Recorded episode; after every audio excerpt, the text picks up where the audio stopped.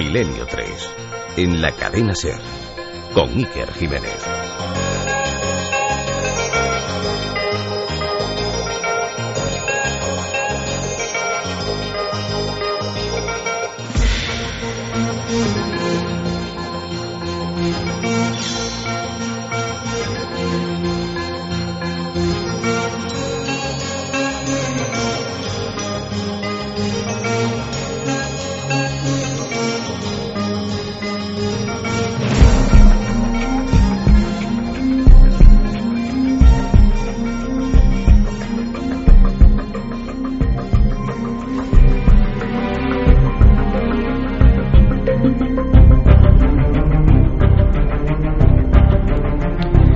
Buenas noches, queridos amigos de Milenio 3. Estamos ya en la recta final de esta temporada, la undécima, en el décimo aniversario de este programa que trae temas que creemos que siempre están cortados por el patrón de lo interesante, porque, por ejemplo, en este 2012, el futuro. Seguro que es uno de los términos más buscados. Precisamente esta noche, esta noche y no otra, esta noche tenemos una encuesta, una estadística que hemos encargado a Diego Marañón, que se desenvuelve como pez en el agua en las redes, y hemos querido preguntar cómo está el estado del misterio, de todo lo que compone el concepto misterio en la red hoy. Seguramente 2012, fin del mundo, será uno de los términos más buscados. El otro, estoy seguro, futuro, como siempre. ¿Qué pasará en el futuro?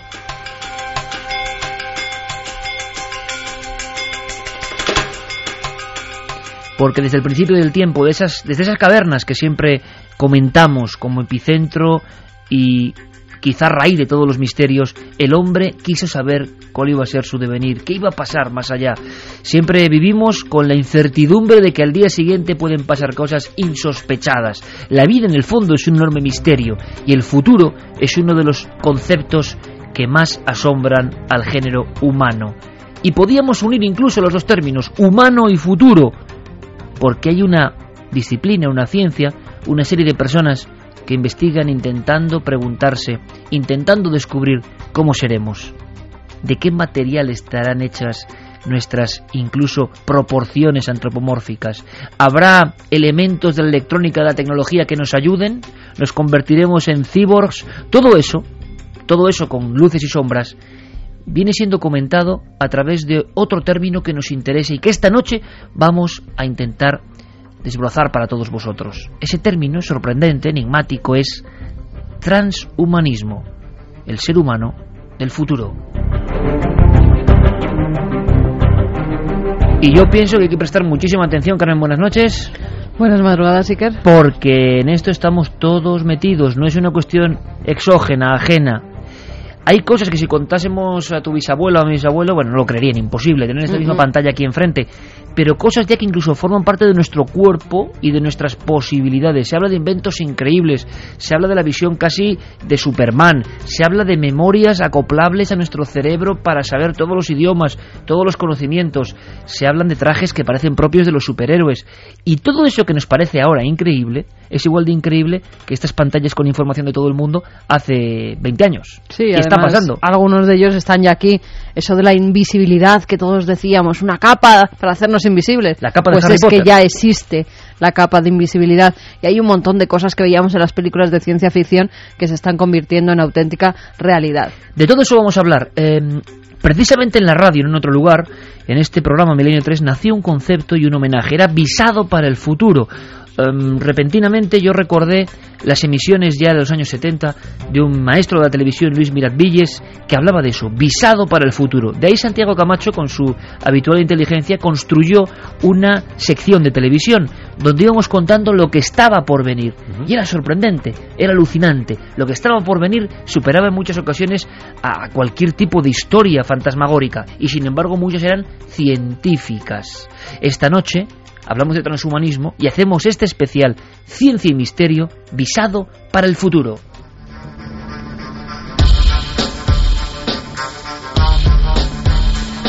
Santiago Camacho, compañero, buenas noches. Buenas noches, Iker. Eh, transhumanismo. Podemos hacer, em, vamos a decirlo así, una definición más o menos de ese concepto Y ahora entramos en materia.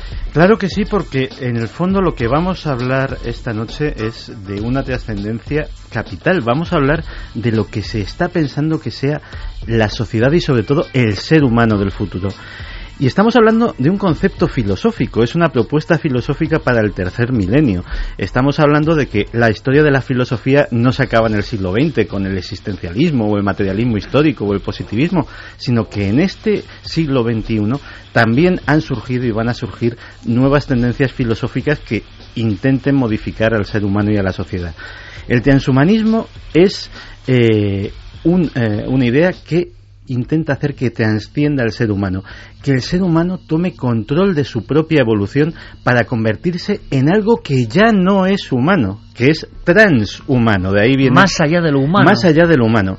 Y es una idea que tiene mm, defensores y algunos escucharemos esta noche muy célebres, muy notables y muy inteligentes y detractores igualmente eh, reconocidos en el mundo académico.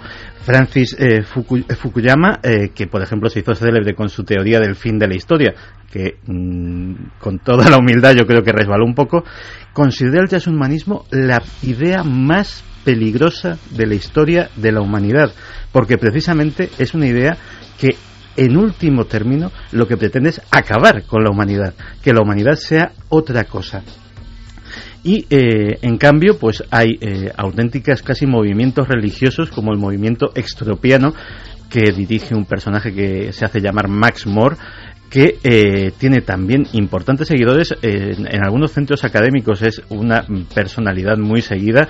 En el mismo MIT eh, las obras de Moore o se le invita muy frecuentemente a dar a dar conferencias. Es un es un tipo cuyos planteamientos son son muy seguidos por los estudiantes y buena parte del profesorado que mm, abogan porque ya mismo cualquier ser humano tenga la capacidad no solamente económica sino que las leyes le autoricen a insertar en su propio cuerpo las modificaciones que la ciencia le permita para vivir más tiempo, estar más saludable, estar más bello, es decir, cualquier cosa, ser más inteligente, cualquier cosa que rompa las barreras con las que nos ha dotado la naturaleza al nacer. Con Carlos Largo, Fermín Agustí y Jorge Martínez a los mandos de esta nave de sonidos y nave de de profecía hacia el futuro, en este caso de visado hacia el futuro. El hombre es hijo de la naturaleza y el hombre llega a tener tal inteligencia, tal poder, que comienza a cambiar los designios naturales. ¿Es bueno o es malo? Hay una charla también filosófica en todo esto, evidentemente, que intentaremos tener. Es un programa muy especial porque desafiaremos a la muerte. Todos los seres humanos tenemos dos certezas únicas en nuestra existencia, que nacemos y que un día moriremos. Todo lo demás es incógnita. Pero la ciencia nos hará prolongar casi de forma eterna nuestra vida. El elixir de la eterna juventud científico existe. Tendremos capacidades, desafíos que hoy nos parecen increíbles. Bueno, creo que el programa va a ser una auténtica aventura.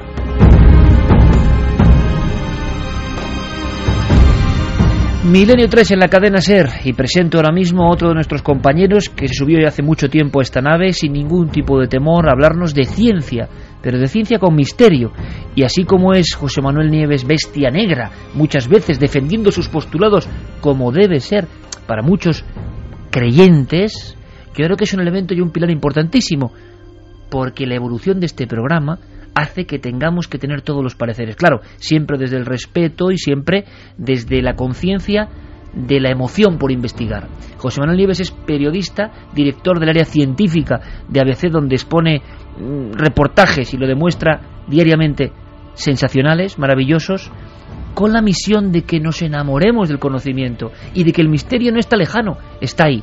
Claro, tenía que estar en este programa junto a Santi Camacho, como, porque Carmen y yo que íbamos a aprender, ¿eh? como espero todos vosotros, amigos y amigas, para contarnos qué está pasando en este visado al futuro y en el transhumanismo.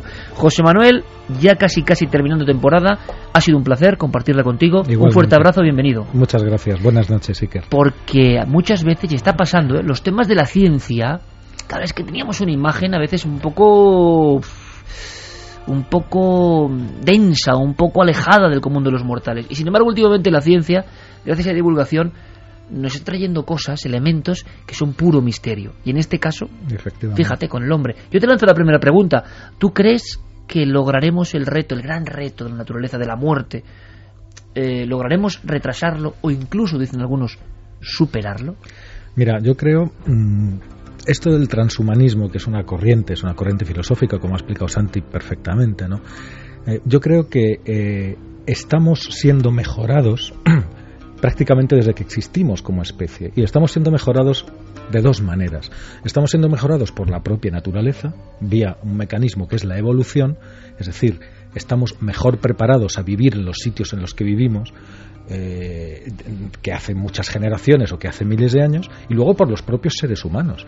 Cualquier, el ser humano, como cualquier criatura viviente, eh, eh, lucha por sobrevivir, por imponerse al medio. O sea, desde los primeros cazadores prehistóricos, cuando conseguimos comer carne por primera vez, cambiamos nuestros cuerpos y conseguimos una fuerza y una potencia que de otra manera no tendríamos ingiriendo proteínas. O sea, hicimos ya el salto de un tabú que, es decir, estaba ahí, eh, exactamente, es, ese perfeccionamiento entre comillas, artificial, creado por nosotros mismos, es consustancial, yo creo, a la naturaleza humana.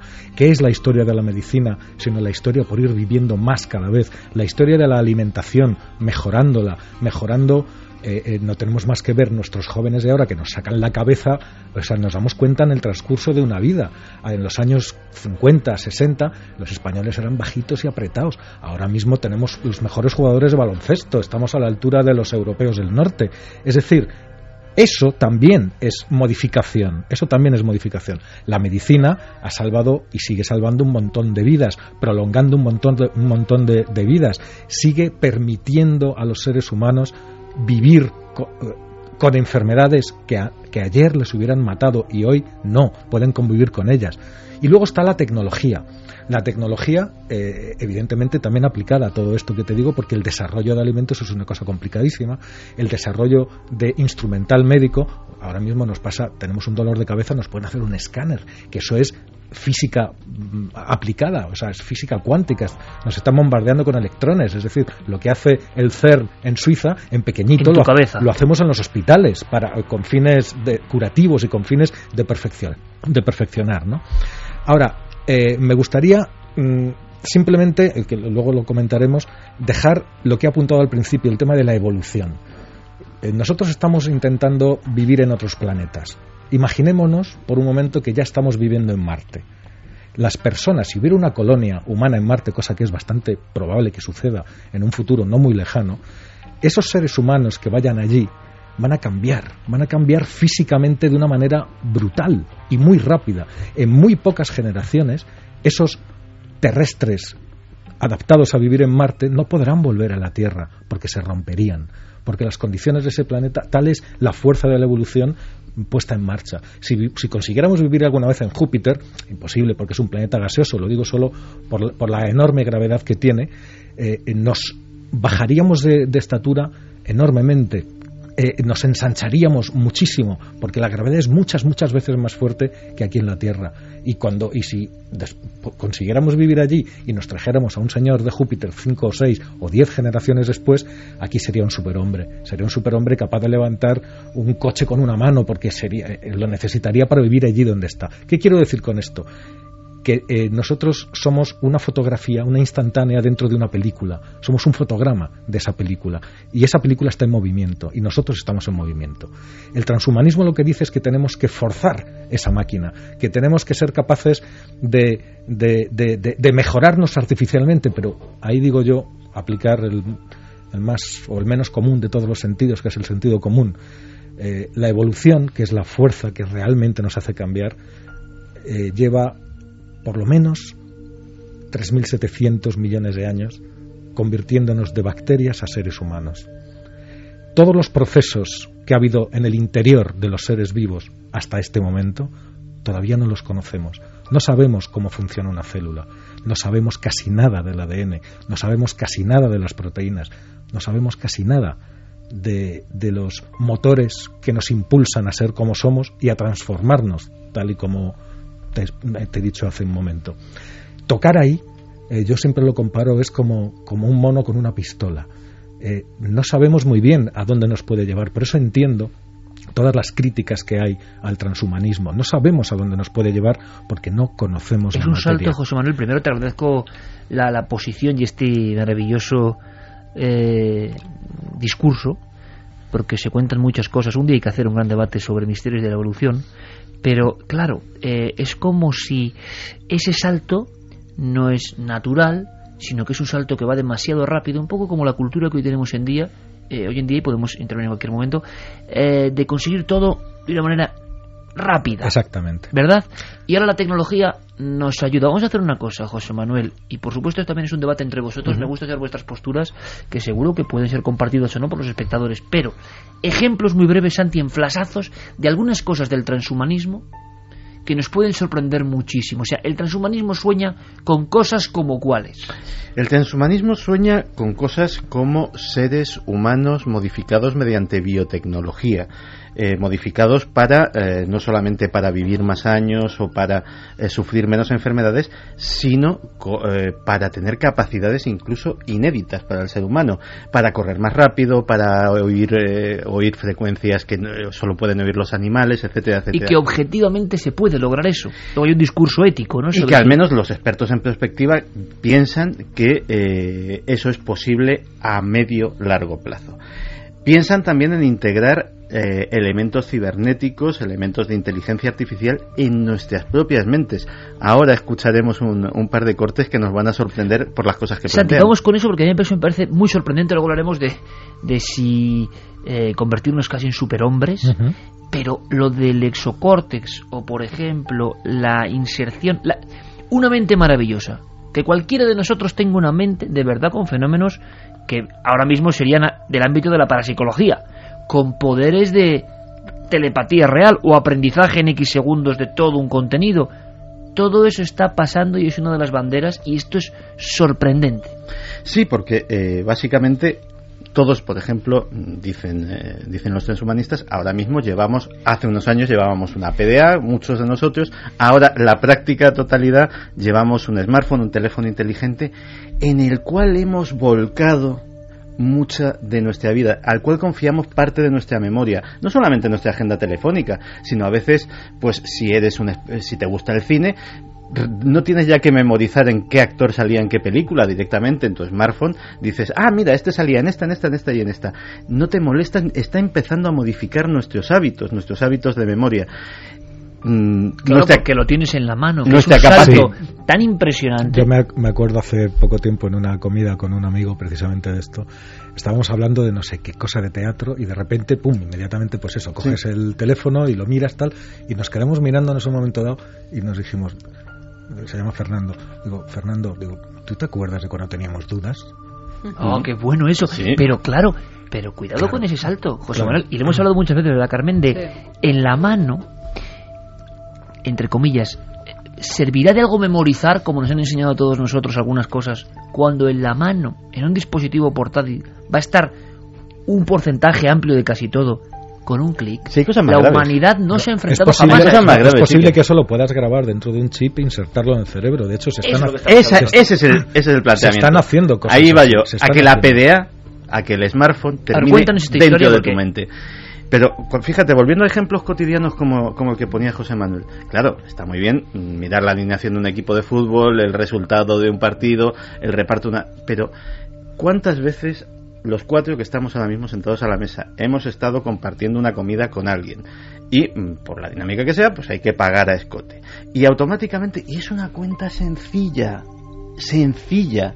Automáticamente alguien o varios sacan su teléfono móvil y ni se molestan en hacerla de cabeza. Directamente, esa capacidad de cálculo Eso pasa en básica. las escuelas también. Sí, sí, se está Que ya perdiendo. dejan, dejan hacer exámenes con calculadora y, y con la calculadora del móvil, exámenes de matemáticas. Pues mira, iba, iba a saltármelo, eh, pero eh, os voy a pedir que me pongáis el corte 2. Os voy a presentar ya a uno que va a ser uno de nuestros cicerones en este camino. Raymond Kurzweil es un personaje notable mm, a todos los efectos. Posiblemente si la figura de Leonardo, tan querida por nuestro Javier Sierra, tuviera algún reflejo en la actualidad, sería la de este hombre. Es un hombre que es músico, que es escritor, que es eh, científico, inventor eh, y una persona posiblemente un gurú de, la perspectiva. Muchas eh, de las inspiraciones para hacer esa sección de, visado para el futuro vienen de, ideas de, Raymond Kurzweil. Perspectiva es ir pensando en lo que está por venir. Efectivamente. Para que te hagas una idea, él inventó el primer sintetizador, el primer sampler que sonaba realmente, si querías un violín, sonaba violín, si querías un piano, sonaba piano.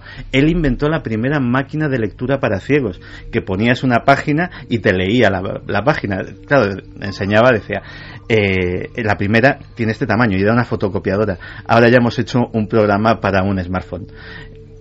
Pues este hombre eh, tiene, es uno de los grandes defensores del transhumanismo y sobre todo tiene una teoría que es la más controvertida en este campo, que es lo que él llama la singularidad él cree que eh, el desarrollo eh, científico y sobre todo el desarrollo tecnológico y dentro de la tecnología el desarrollo informático y de la inteligencia artificial va a ir escalándose a una velocidad eh, en proporción geométrica superior y que en 2040 más o menos, va a ocurrir un acontecimiento que él denomina la singularidad, que es que la inteligencia artificial posiblemente se equipare o supere a la humana, las máquinas se puedan empezar a diseñar y mejorar ellas mismas y haya una especie de unión hombre-máquina que cambiará el mundo para siempre. Vamos a escucharle un segundito y, hablamos sobre el concepto. Ya hay personas que son cyborgs, que tienen máquinas en el cerebro. Por ejemplo, pacientes de Parkinson que llevan un dispositivo del tamaño de un guisante que sustituye las neuronas destruidas por la enfermedad. Y funciona como la región cerebral original. Y la última generación de este implante cerebral, ahora están en la cuarta generación, permite descargar nuevo software para el ordenador en el interior del cerebro desde fuera del paciente.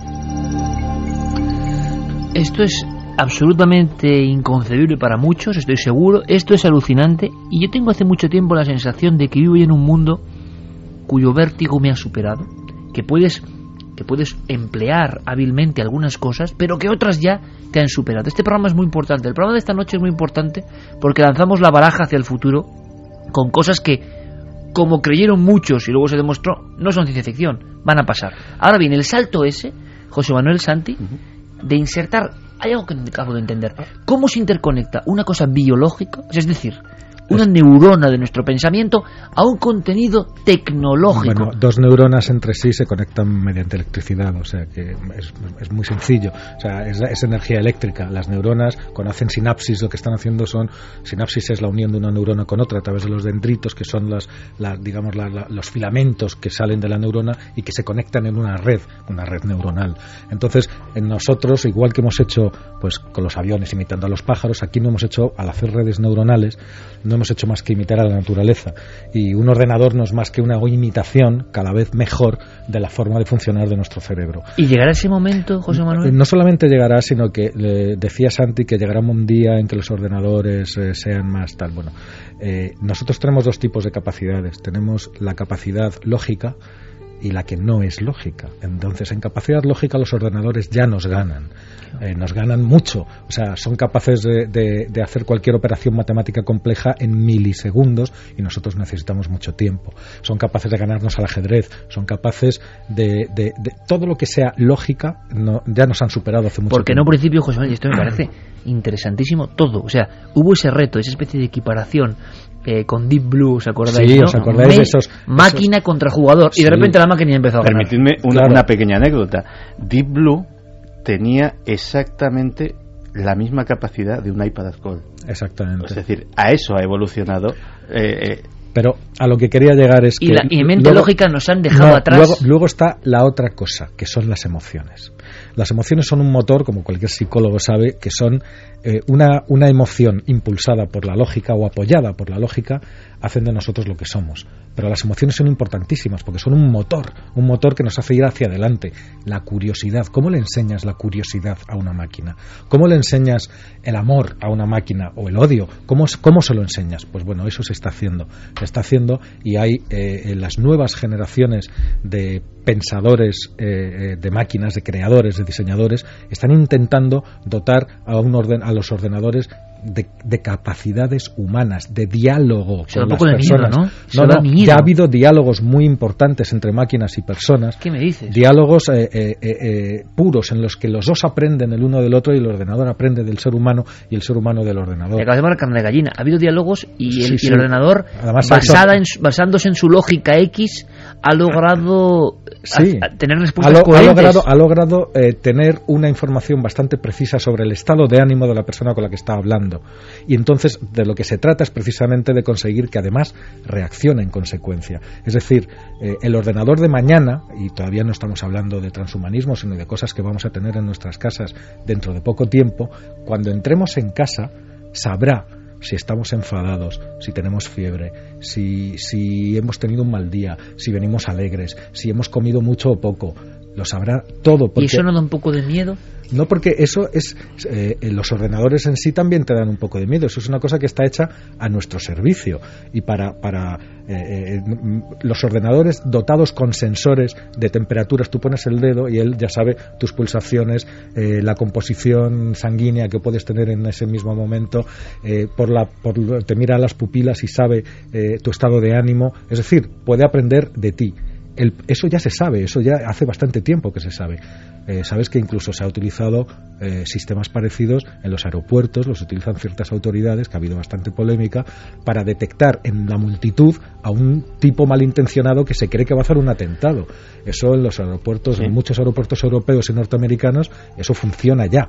Funciona a través de una cámara sencillamente, hay detectores de mentiras por expresiones faciales, por, por, gestos de los ojos, por sudoración, eh, por una serie de indicadores que te dicen a este tío deténlo y pregúntale, porque es sospechoso. La semana pasada eh, presentaban un robot que comenzaba a hablar.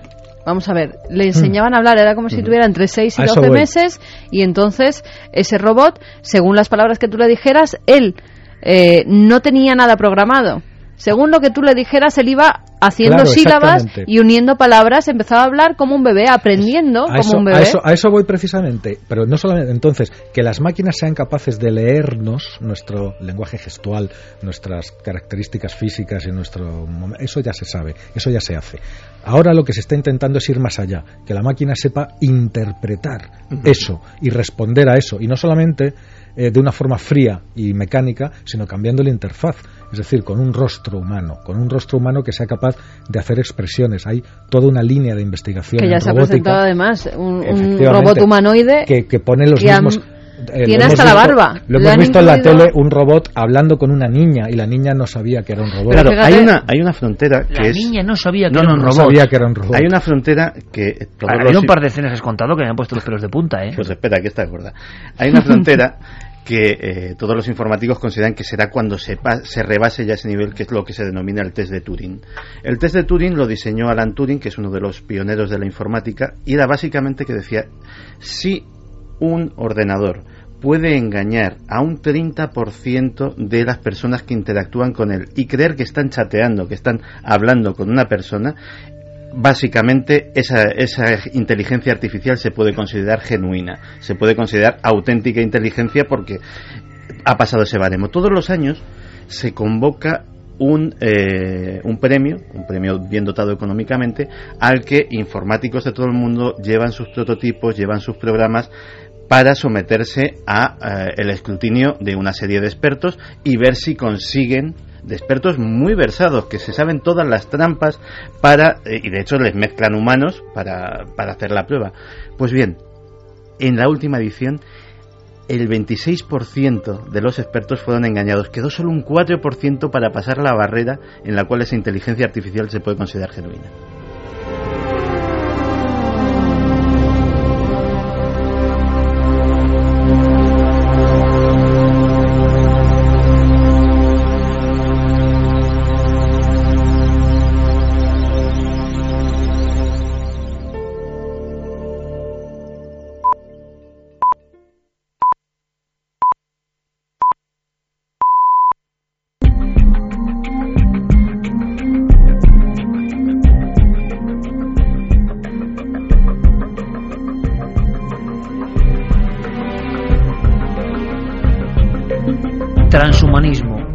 La ciencia, visado para el futuro.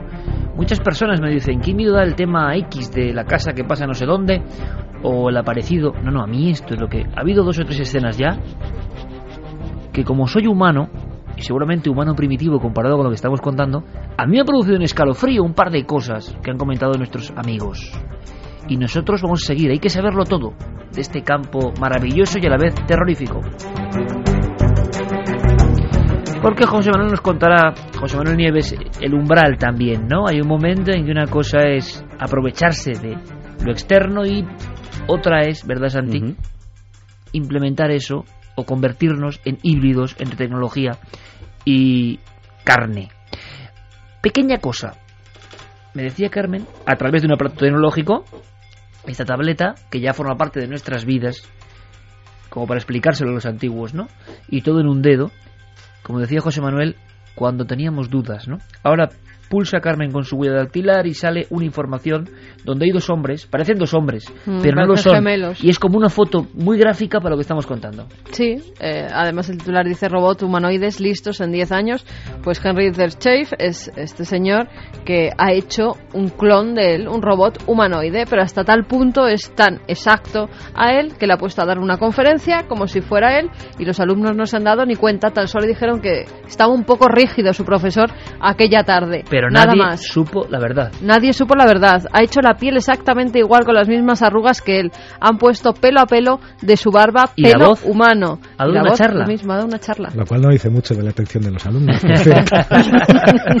bueno, José Manuel, pero, Pero, es que luego, aparte, es pero es que luego nos puede ocurrir, Sí, que es que sí. no ha habido algún Claro, pero de decía, estos. decía que lo ha probado también, por ejemplo, en reuniones donde la gente sabía que le iba a presentar un robot y que han entrado, han saludado a los No, dos y hay- no sabían puede cuál era el robot. No, de hecho, Japón- hay un experimento per- eh, Sí, que es el, el Cyberlover.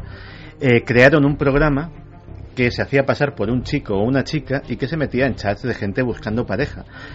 Arrasó. O sea, persona a la que tocaba, persona que se la llevaba de calle. Era una cosa absolutamente increíble y ninguno de los que estaban chateando con esa Y persona no era humano. Y no era humano. Sospechaba que estaba Mira, los que una están máquina. más versados o los que están más emocionados con esto son los japoneses, que tienen dentro de su cultura, yo creo que serán los primeros en tener robots domésticos, en tener robots para todo y en, y en enviar sustitutos robots a determinadas tareas que hay en lugar de uno mismo, ¿no?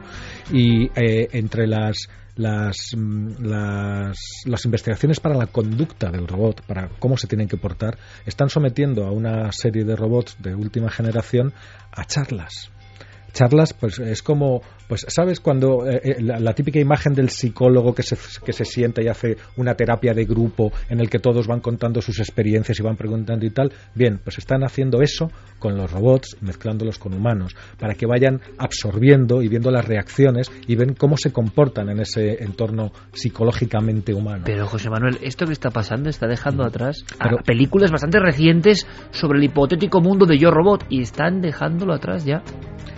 Eh, bueno, yo no diría tanto, no diría tanto porque lo que están es lo que te decía antes es estamos estamos en términos generales, no los, los humanos, estamos enseñando a los robots a sentir.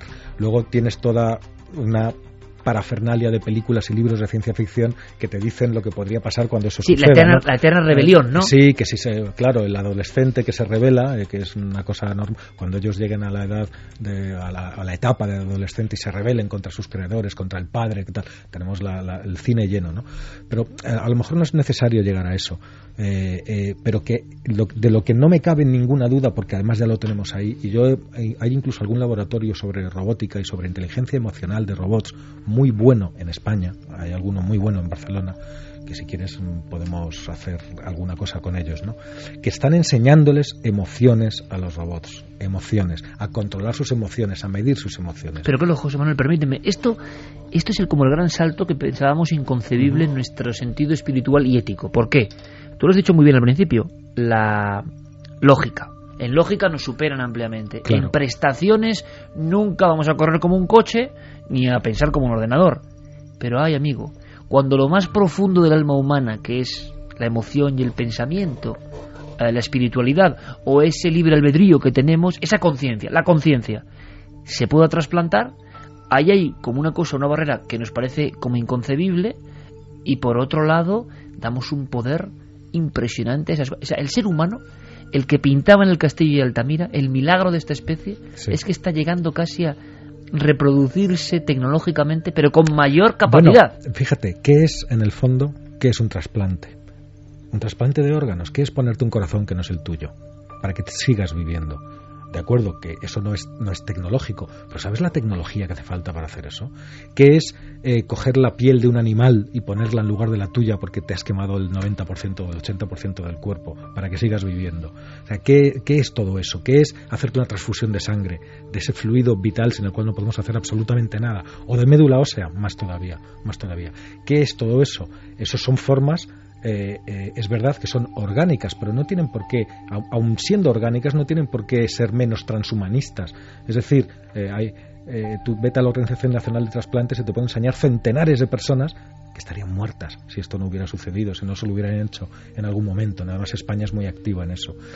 En cuanto a la tecnología, hay una rama que es la, la, la bioinformática, pero eso no sustituye una conciencia, no, sino que te da a tu propia conciencia, da te puede ayudar igual capacidades nuevas. Sí igual que te está ayudando la, tableta que la tienes en la mano externa a tu cuerpo el teléfono el smartphone o el ordenador o, la radio y la televisión que también son inventos igual que te ayudan bueno puedes eh, eh, miniaturizar esos circuitos eh, esos receptores y interiorizarlos para que se comuniquen directamente con tu cerebro para que te puedan dar pero yo eso no lo veo ni, ni misterioso y lo veo además bueno lo veo mm, deseable porque porque bueno una, una operación de ojos, ¿no? Porque hay, centenares y centenares y centenares de personas por ahí que van con cristalinos artificiales. Yo soy uno de ellos, por ejemplo. Yo no vería nada si no tuviera cristalinos artificiales, porque esta cosa del periodismo pues te quema la vista. Y yo la tenía quemada desde hace ya unos cuantos años. Y como ves, no llevo ni gafas, ni lentillas, ni nada. Eso es he mejorado mis ojos, eh, perfecto, y ojalá pudieras mejorarlos todavía mucho más, ¿no? Entonces cada vez habrá cosas que te ayuden a mejorar capacidades o a mejorar la memoria, ¿por qué no la memoria? Aunque tenemos una memoria que es infinitamente superior a la de cualquier ordenador. Es decir, no hay ningún ordenador que sea capaz de procesar la complejidad que procesa el cerebro humano. Eso sí que es un enorme enigma, ¿no? Claro, hay más neuronas mm, en el cerebro humano que estrellas en la galaxia.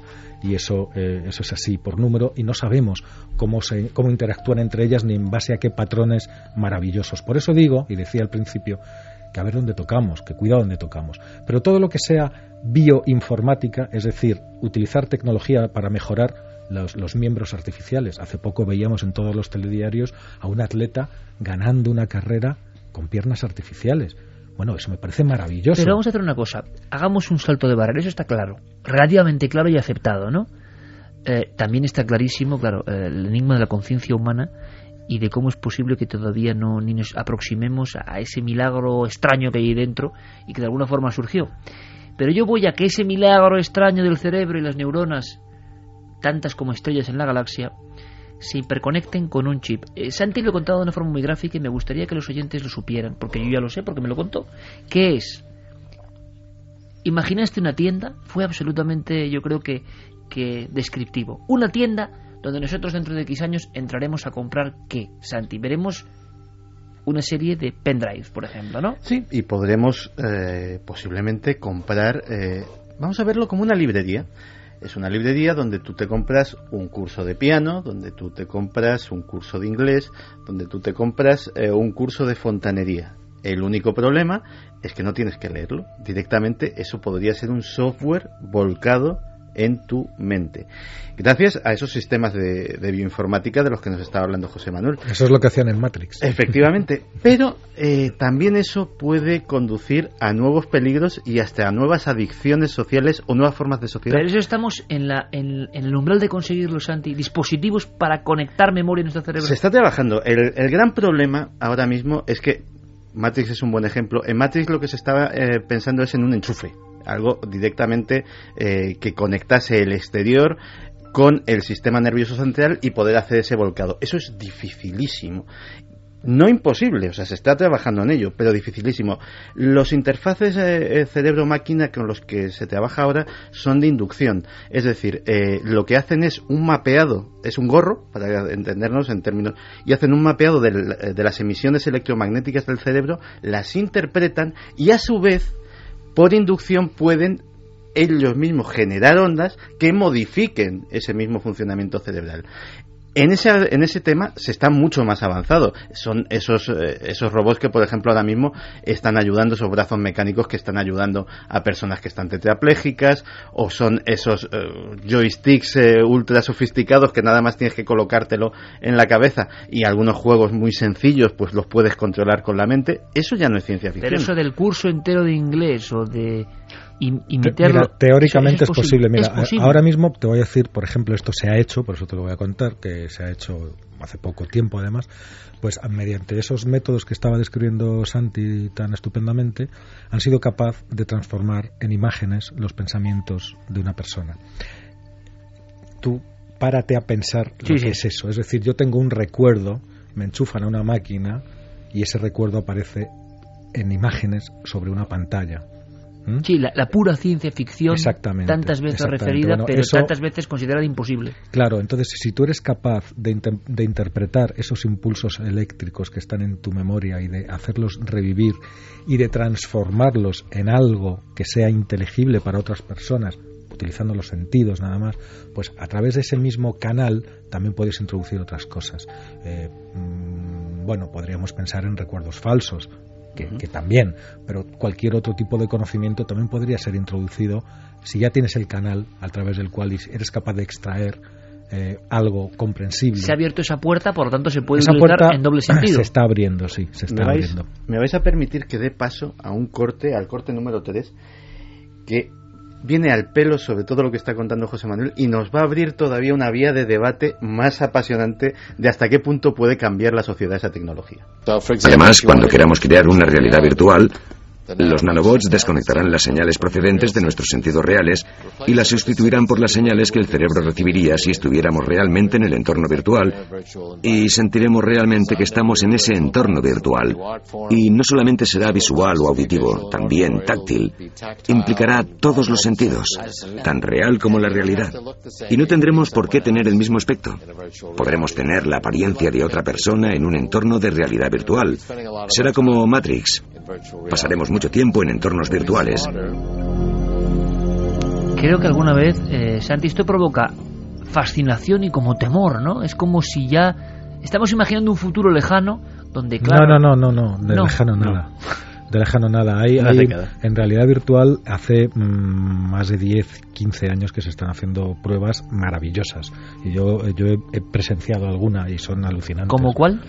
Pues por ejemplo, había un, hace, te hablo ya, fíjate, eh, esto está ya muy perfeccionado seguramente, pero te hablo de, de, finales de los 90, el 99, 98, 99, se hizo un proyecto entre 10 universidades del mundo, 10 departamentos de, informática y el proyecto se llamaba Cyberpolis, que era ciudad virtual. Entonces lo que habían hecho ha sido crear un entorno eh, en el cual eh, se poblaba con avatares, los avatares son esas figuras que no son nadie, pero muchos de esos avatares sí respondían a personas físicas que estaban en su avatar.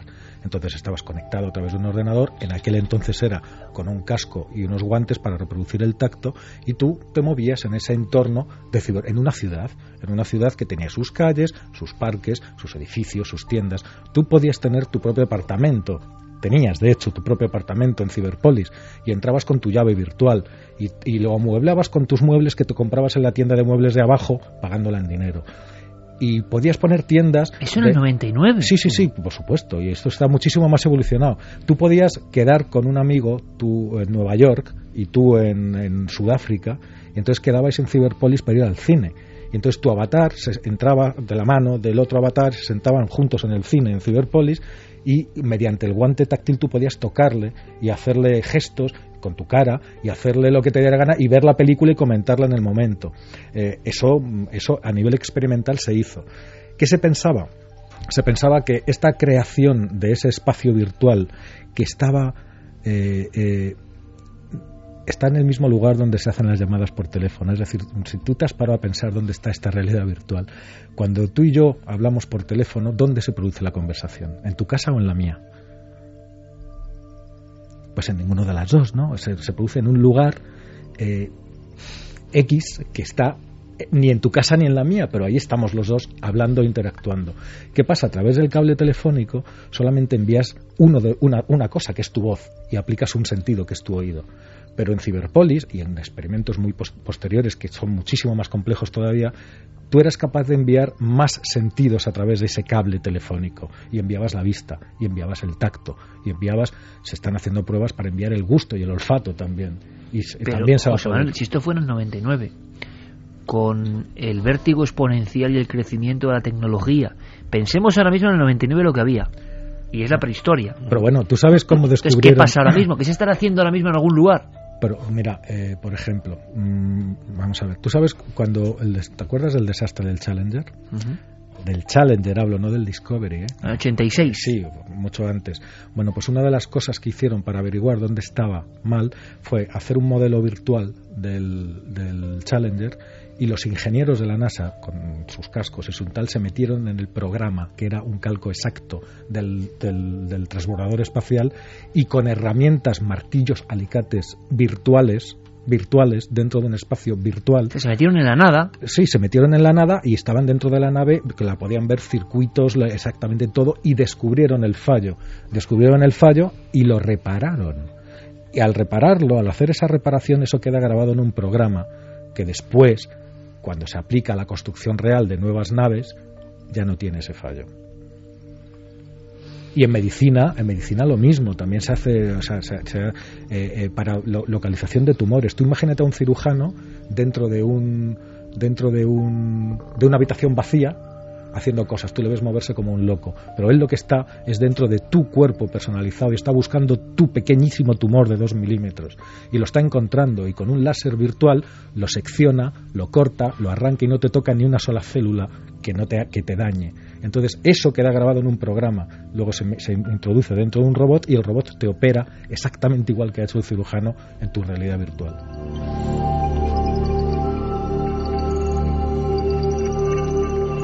Sin duda esta noche tan especial, eh, en este visado para el futuro, habrá muchos ojos como platos en toda España y todo el mundo. Pero claro, esto es una realidad, la estamos viviendo, aunque algunos no podamos. ¿Qué pasa? que da miedo, ¿eh? En el corte que había puesto Santi antes decía que te desconectaban de tus sentidos. Es que... y, que tú tenías otra apariencia incluso. ¿Qué puedes hacer cuando tú ya no eres. Claro, cuando tú ya no eres el que controla tus, tus sentidos, ¿qué pueden hacer contigo? Tú en Ciberpolis podías elegir ser blanco, negro, alto, bajo, gordo, flaco, eh, poner la ropa que te diera la gana. Claro, pero cuando te, descontrolan tus, tus verdaderos sentidos eh, y te ponen en otros diferentes? ¿Te pues pueden hacer que mates a alguien y tú no seas hay consciente? Una, hay una pregunta muy interesante que eso, ya estamos que como José Manuel como José Manuel dice eh, efectivamente los avances en realidad virtual son muy amplios y uno se pregunta por qué la mayor industria de entretenimiento que existe actualmente que es la del videojuego no los ha aprovechado. Y la respuesta es muy curiosa porque no es comercial. Y pero cómo que no es comercial si es maravilloso pues resulta que eh, tiene una tiene una pequeña pega. El periodo de aprendizaje es muy largo. Eh, y los efectos secundarios muy desagradables. Hasta que te acostumbres a la realidad virtual hay desorientación, cefaleas, eh, se puede llegar se puede llegar a un mareo que produzca el vómito. Es que estás en otro mundo. Efectivamente. Y tu cuerpo y percibes otro mundo. Y tu cuerpo percibe que eso es extraño. Con el tiempo, los, y, la gente que tiene que trabajar como operadores en entornos de realidad virtual, pues evidentemente tienen que experimentar un entrenamiento, aclimatarse y luego pues lo hacen como si fuera una segunda naturaleza, pero claro, dile tú a un cliente que busca entretenerse que para pasárselo bien se tiene que pasar 20, 30, 50 horas de aprendizaje de aclimatamiento pasan poniéndose realmente enfermo, con lo cual la industria del videojuego de momento lo tiene un poquito aparcado. Sin embargo, imagínate lo que es la industria ahora que todo está en la nube, todos los contenidos, tanto mm, escritos como audiovisuales, está todo en la nube. Tú imagínate tiendas virtuales en las que, por ejemplo, los discapacitados son los que están allí y las personas que no pueden, no tienen movilidad o que no, no funcionan bien en el mundo real, allí pueden ser absolutamente normales. Es decir, eh, una, eh, mm, recuerdo, por ejemplo, volviendo a, Ciberpolis, que habían hecho una serie de gestos con la mano que tú podías volar. Entonces, si tú hacías así, levantabas un dedo hacia arriba, entonces te elevabas sobre toda la ciudad. Y si hacías así, indicabas así con el índice, ibas volando y planeando y bajabas al sitio que querías. ¿no? Eh, era maravilloso, o sea, era maravilloso. Es verdad que en aquel entonces los gráficos no eran tan perfectos, pero es una cuestión de renderización. Claro, que ahora mismo serían indistinguibles de la realidad. Prácticamente sería indistinguible. Pero imagínate esa tienda grande virtual para ir a comprar música o para ir a comprar cine y luego te lo descargas, ¿no? Atendido por personas reales.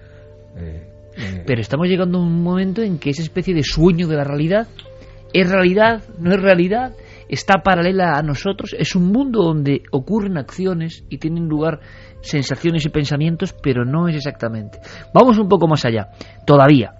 Eh, cuando el hombre, eh, Biblia del transhumanismo, llega a incorporar estos elementos dentro de su propio ser. Había varios ejemplos muy concretos, Santi, decía José Manuel, lo de la visión y el ojo. Bien, una cuestión terapéutica, sanitaria, digamos. Pero claro, ¿y qué pasa cuando ese ojo es capaz de ¿De qué? De tener mm, desarrollos milagrosos. Y uno se acopla a un ojo que le da auténticos poderes sobrenaturales. ¿Se está eh, trabajando en eso también? No, no, se están, se están implantando ojos biónicos. Hay personas que eh, de otra forma estarían completamente invidentes que a día de hoy pueden, gracias a ojos biónicos que son carísimos de momento, pueden mm, ver bultos, distinguir colores, incluso leer letras de cierto porte y distinguirlas. Los expertos dicen que mm, eso ahora mismo es evidentemente es un parche que a esas personas les soluciona la vida de una manera increíble, es eso o la ceguera, pero que dentro de muy pocas décadas la capacidad visual de uno de esos ojos biónicos será exactamente igual a la humana y que en poco tiempo después posiblemente estén en condiciones de crear algo mejor, de crear ojos con teleobjetivo, de crear ojos con infrarrojos. Claro, y para los oídos lo mismo. El implante coclear. Claro, para los oídos lo mismo. Está la, la, tele llena de anuncios de cosas que te colocas en el oído y escuchas lo que no oyes cuando con el oído normal. Eso implantado dentro de tu oído, claro. Sí, sí, claro, pero todo eso, eh, eh, em, a mí todo eso me parece muy bien. Todo eso, incluso ese tipo de, extensiones, ¿no? Sí, son todo ventajas, es decir, es como antes para mirar, para saber la hora tenías que mirar al sol o calcular las estrellas, ahora miras al, bueno, desde hace 100 años miras a, la pulsera, a, la mano y tienes un reloj, ya ni eso, miras al móvil y ya lo tienes, es algo por lo que nadie se preocupa. Si a ti te quitan el móvil y el reloj, probablemente te cueste mucho trabajo saber en qué hora estás. Bueno, pues antes. Eh, estaba hablando incluso también, los, eh, no sé dónde lo he leído o lo he escuchado, los síndromes de abstinencia incluso cuando no le quitan un móvil. Mm. Sí, claro. Claro, estamos dependiendo depositando tantas funciones y tantas capacidades que al final, te, claro, te privan de eso de, repente y te cuesta. Bueno, yo todo eso te digo, me parece muy bien. Ahora, hay otra cosa que contempla el, transhumanismo que mm, yo tengo ya más dudas, ¿no? Que es, eh, es la genética. Evidentemente la genética, que es otro gran campo del conocimiento y que ya sabemos, mm, conocemos las letras del alfabeto, pero no sabemos formar palabras, ni frases, ni mucho menos, ¿no? ni, ni por supuesto escribir libros conocemos las letras del alfabeto, pero sabiendo las letras del alfabeto tenemos a un señor o a un niño que apenas sabe leer y tenemos a Shakespeare. Eh, eh, es decir, la diferencia es gigantesca, ¿no? Entonces tenemos que saber cómo esas letras se combinan y cuáles son las mejores formas de que esas letras se combinen para crear mensajes que pueden ser bellos o no. Entonces, si nosotros eh, empezamos a mezclar esas letras, diría que casi al azar, para hacer probaturas, ¿no? Sin conocer muy bien qué es lo que estamos haciendo ni qué consecuencias puede tener para la frase siguiente o para la palabra siguiente, que al final son funciones, pues podemos acabar muy mal. Y algunas de las críticas al transhumanismo van por ahí. ¿Y crees que se está haciendo en algún lugar? Lo decíamos hace unos instantes. Con animales, con animales, con animales sí se hace, por supuesto. Hay un experimento que es fascinante que es eh, que los genetistas en ratones empezaron a modificar un gen, el NR2B, que codifica un tipo del receptor del glutamato que sabían que tenía eh, cierta influencia en el desarrollo cerebral. Eh, de los eh, sujetos resultantes, el más prometedor le llamaban Dewey, porque había una serie que se llamaba Dewey Browser, doctor en medicina, que era un, un, niño que iba a la, a la facultad, un niño superdotado. Y era un ratón superdotado, y sabían que tocando este podía hacer cosas absolutamente Hicieron impensables. un ratón con supermemoria. Sí, sí. Y saben este, ese gen lo tenemos los seres humanos. El problema, no saben qué sucede en un ser humano si tocan ese gen. Sucede lo mismo. El problema es que, por ejemplo, suceden cosas eh, que van asociadas. Se aumenta, y lo de, en el ratón en cuestión lo detectaron, se aumenta el umbral del dolor. Muchísimo. O sea, mejor dicho, se disminuye. Es decir, cosas que tú no sientes como dolorosas, empezarías a sentirlas como dolorosas, como un efecto. Pues a lo mejor simplemente que te agarren la mano un poquito más fuerte de la cuenta, pues eh, no o cualquier otra cosa o que te hagan una caricia. Sí. es decir eh, es lo que te digo nosotros conocemos las letras pero no sabemos formar palabras y de repente han hecho ese cambio tienes supermemoria y cualquier cosa te duele. Claro por ejemplo pero o, cualquier cosa te puede pasar sabes o que vete a saber si es que nosotros somos eso somos somos una construcción complicadísima de eso de eso. Es decir eh, toda la información que nosotros somos nosotros mismos la tenemos dentro de cada una de nuestras células, dentro del núcleo celular está nuestro ADN. Eh, ahí está toda la información para construir otro nosotros y lo tenemos multiplicado por billones de veces. Y cada vez que una célula se divide en dos, cosa que sucede todos los días, miles y miles y cientos de miles de veces, esa información se, vuelve a, dividir en dos copias idénticas. Eh, bien, ¿Qué hacen esos genes? Cuando, cuando, se, cuando se descifró el genoma humano, que fue un hito maravilloso de la ciencia, de la ciencia humana, ¿eh? Eh, em, nos llevamos una gran sorpresa. Primero porque había tres o cuatro veces menos genes de los que se esperaban para el ser más complejo de la creación, que es el ser humano. Y resulta que tenemos los mismos genes que la mosca de la fruta, que no es nada compleja, perdón, es complejísima, es complejísima. Lo que pasa es que no somos tan diferentes. Las diferencias eh, eh, no estriban tanto en el número de genes, sino en lo que son capaces de hacer esos genes. ¿Qué hacen los genes? Codifican proteínas. Y las proteínas son las que cumplen las funciones concretas dentro del organismo. ¿Qué ocurre? Que un gen colabora con otro gen para, para hacer determinados tipos de proteínas que sirven ¿no? exactamente eso que se llama el proteoma estamos muy lejos todavía de conseguirlo muy lejos por eso quizá José Manuel sigue estando esa barrera porque Carmen eh, lo preguntaba antes de, hacer este tema y es una cuestión que siempre ha sobrevolado, surge en los medios de vez en cuando y nos preguntamos en algún lugar, en algún lugar habrá otro nosotros. Es decir, el asunto de la clonación, hemos hecho algún programa hace muchos años ya, en estos 10 de Milenio 3, como que desaparece, como que es mm. políticamente incorrecto. Siempre preguntaba si en algún lugar habrá un clon real. Claro, porque yo creo que es que seguro que, que, ya tiene que haber. Luego nos enteramos de los experimentos que hacen 50 o 100 años después, que es cuando salen a la luz y cuando lo en el programa lo hemos tocado muchas veces, qué burradas hacían, ¿no? cortando las cabezas de los perros, implantándolas en otros. es que, vamos a ver, es que... y luego nos enteramos que pueden que estén ahora mismo experimentando con humanos lo que estamos hablando y nos enteraremos... Es que perros, gatos y caballos ya se clonan. Y, o sea, se te, muere, se te muere la mascota, quiero decir, es que precisamente la técnica es la misma, es decir, lo único que nos separa es una barrera ética. Bueno, y esa pero es que hay mucha gente que no es ética. Yo, por, por, desgracia, en eso también soy bastante pesimista, porque eh, siempre que ha sido posible hacer algo, alguien lo ha hecho y somos así. Los o sea, que puede haber clones reales, eh, José Manuel, humanos en algún lugar. Yo no lo sé, pero, pero que es posible, eh, sí sí que es posible. Porque ahora mismo, ya te digo, pagas 100.000 dólares y el perrito, el perrito que se la, el típico perrito, perrito que se le ha muerto a la señora millonaria que no podía vivir sin él, pues se lo clonan y lo vuelve a tener otra vez. Y eso lo están haciendo, ¿no? Y lo, están vendiendo. De todas formas, nos implantan cosas en nuestro cerebro, empezamos a ser como casi como máquinas y estamos hablando en otros programas de llamaradas solares que hace que los móviles se desconecten todos. Entonces, ¿qué haríamos? Nuestros cerebros se desconectan todos con una llamarada solar y todo se va al garete. Tanta tecnología para nada. Empezamos a depender de, de, ondas electromagnéticas sensibles. Porque es un problema que, que, si nos lo encontramos ya con las máquinas que utilizamos, cuando lo tengamos dentro de nuestro cerebro, va a acabar con todos nosotros. Algunos, algunos pensarían en un mensaje postrero de la naturaleza en plan Doctor Frankenstein, ¿no? Eh, descontenta con la criatura. Hemos querido jugar a ser dioses y... Claro, ahora lanzo una llamarada y desconecto todo este mundo, tan frágil por un lado, tan maravilloso por otro, porque a mí me sigue sorprendiendo muchísimo, José Manuel Santi, que esta especie esté logrando estas cosas. Por ejemplo, yo muchas de las cosas que se están contando aquí no tenía conciencia de que estaban ya en marcha y uno se queda absolutamente ¿Sabes ¿Sabes lo que pasa? Que, que hay que relativizar, Iker. Hay que relativizar esto porque a nosotros nos parece, y a mí, a mí soy el primero, siempre lo he dicho, además que me parece maravilloso que una criatura tan pequeña en un lugar que es la Tierra, tan pequeño, en un sistema solar que es tan pequeño dentro del todo, haya conseguido con su cabeza, con su cerebro, abarcar la totalidad, o, por lo menos una parte importante de esa totalidad. Ahora bien, tenemos que tener esta perspectiva.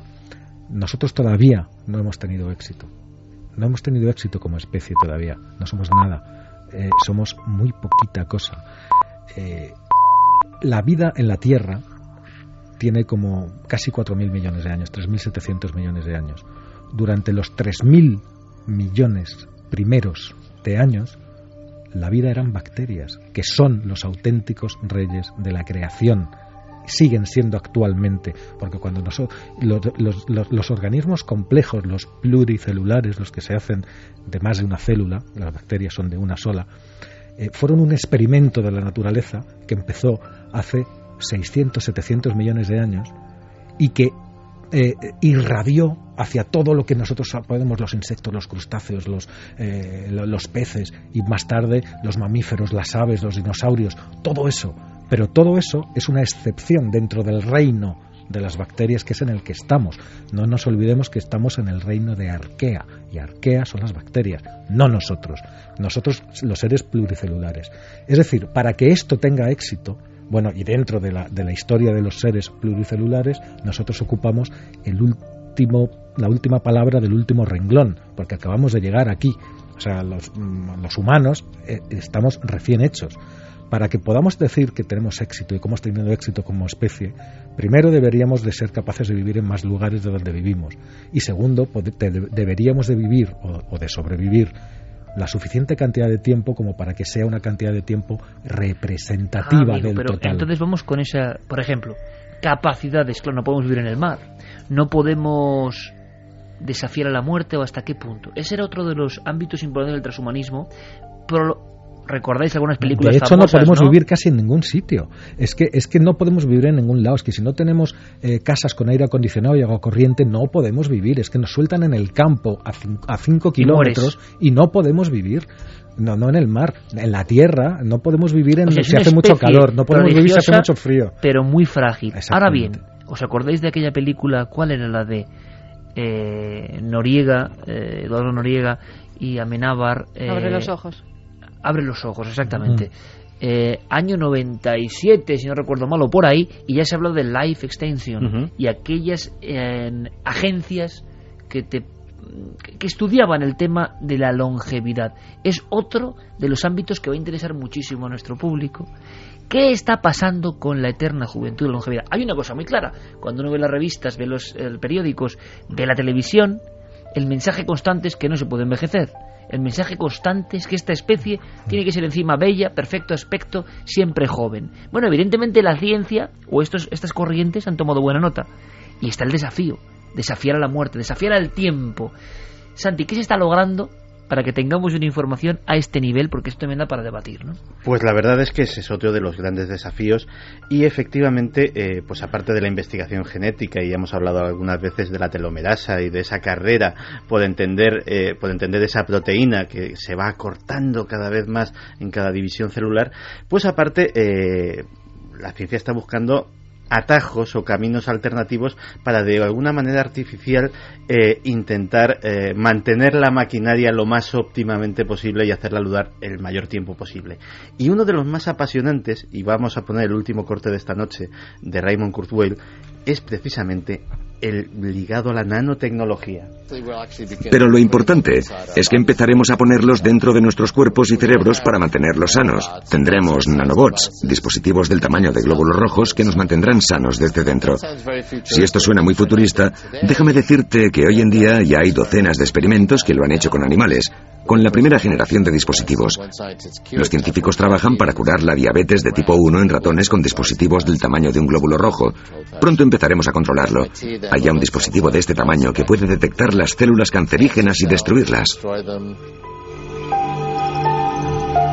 Máquinas diminutas en nuestro cuerpo para hacernos vivir mejor y por tanto buscar la barrera de vivir más tiempo. Sí, sí, totalmente, totalmente cierto. Ahora, yo con esto eh, habría que tener un, un, cuidado. Habría que tener un cuidado. Mm, yo, yo lo explicaría con un ejemplo. Tú imagínate que tienes un coche viejo y que tienes un coche mm, que es viejo, que tiene 30 años el coche. Y ese coche, como le quieres mucho, pues le pegas un ramozado y le cambias la carrocería y le pones una carrocería de, de Ferrari y le pones un motor de un Ferrari. ¿Qué pasa? ¿Tienes un coche nuevo? No. ¿Por qué? Porque seguramente te fallan los frenos, te falla la suspensión, te fallan 20 sistemas del coche que te hacen que ese coche, por mucho que parezca que lo has renovado, no lo has renovado. Con los nanobots hay que tener mucho cuidado porque somos capaces de hacer una renovación integral, no solamente de una o de X funciones que sean aparentemente buenas. No solamente, fíjate que solo con la prolongación de vida, sin tecnología de por medio, la que ha habido en el último siglo, nos han aparecido un montón de enfermedades nuevas enfermedades como el Alzheimer, que antes no se sabía lo que era y que ahora... No se sabía lo que era. Y pero, pero los nuevos daños colaterales de vivir más tiempo. Exactamente, exactamente. Entonces, estamos preparados... Hacer eso, hacer eso además tiene unos... No hemos hablado de, las, de los costes sociales eh, que, puede tener, que puede tener el transhumanismo una vez que se aplica, pero muchas de las críticas vienen, vienen por ahí. Primero, eh, deshumanizar al hombre hasta, hasta una hasta un extremo en el que ya es algo artificial y muy difícilmente humano, eh, por, por un lado. Luego, ¿quién es capaz de aprovechar todas estas todos estos logros y todas estas nuevas tecnologías. Eh, si vemos ahora mismo, eh, los smartphones los tiene una minoría de la gente, aunque no hagamos más de hablar de ellos. La mayoría de las personas no tienen smartphones.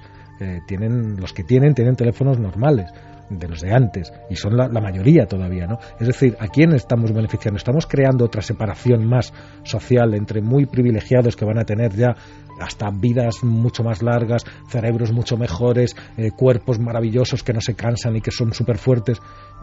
ojo, ojo, que podemos crear una nueva casta. Eh, Aunque esa división ya existe entre los diferentes mundos, ¿no? Bueno, pero en lugar de, en lugar de, de, de, paliar esas diferencias, que vamos, vamos a profundizarlas. Claro, habrá un eslabón mucho más grande. Es muy interesante, ¿por qué? Porque habrá una sociedad que acceda a esos cerebros con memoria prodigiosa a esos cuerpos que casi no envejecen o que viven 300 años, que parece mentira, ¿Cuánto va a costar eso?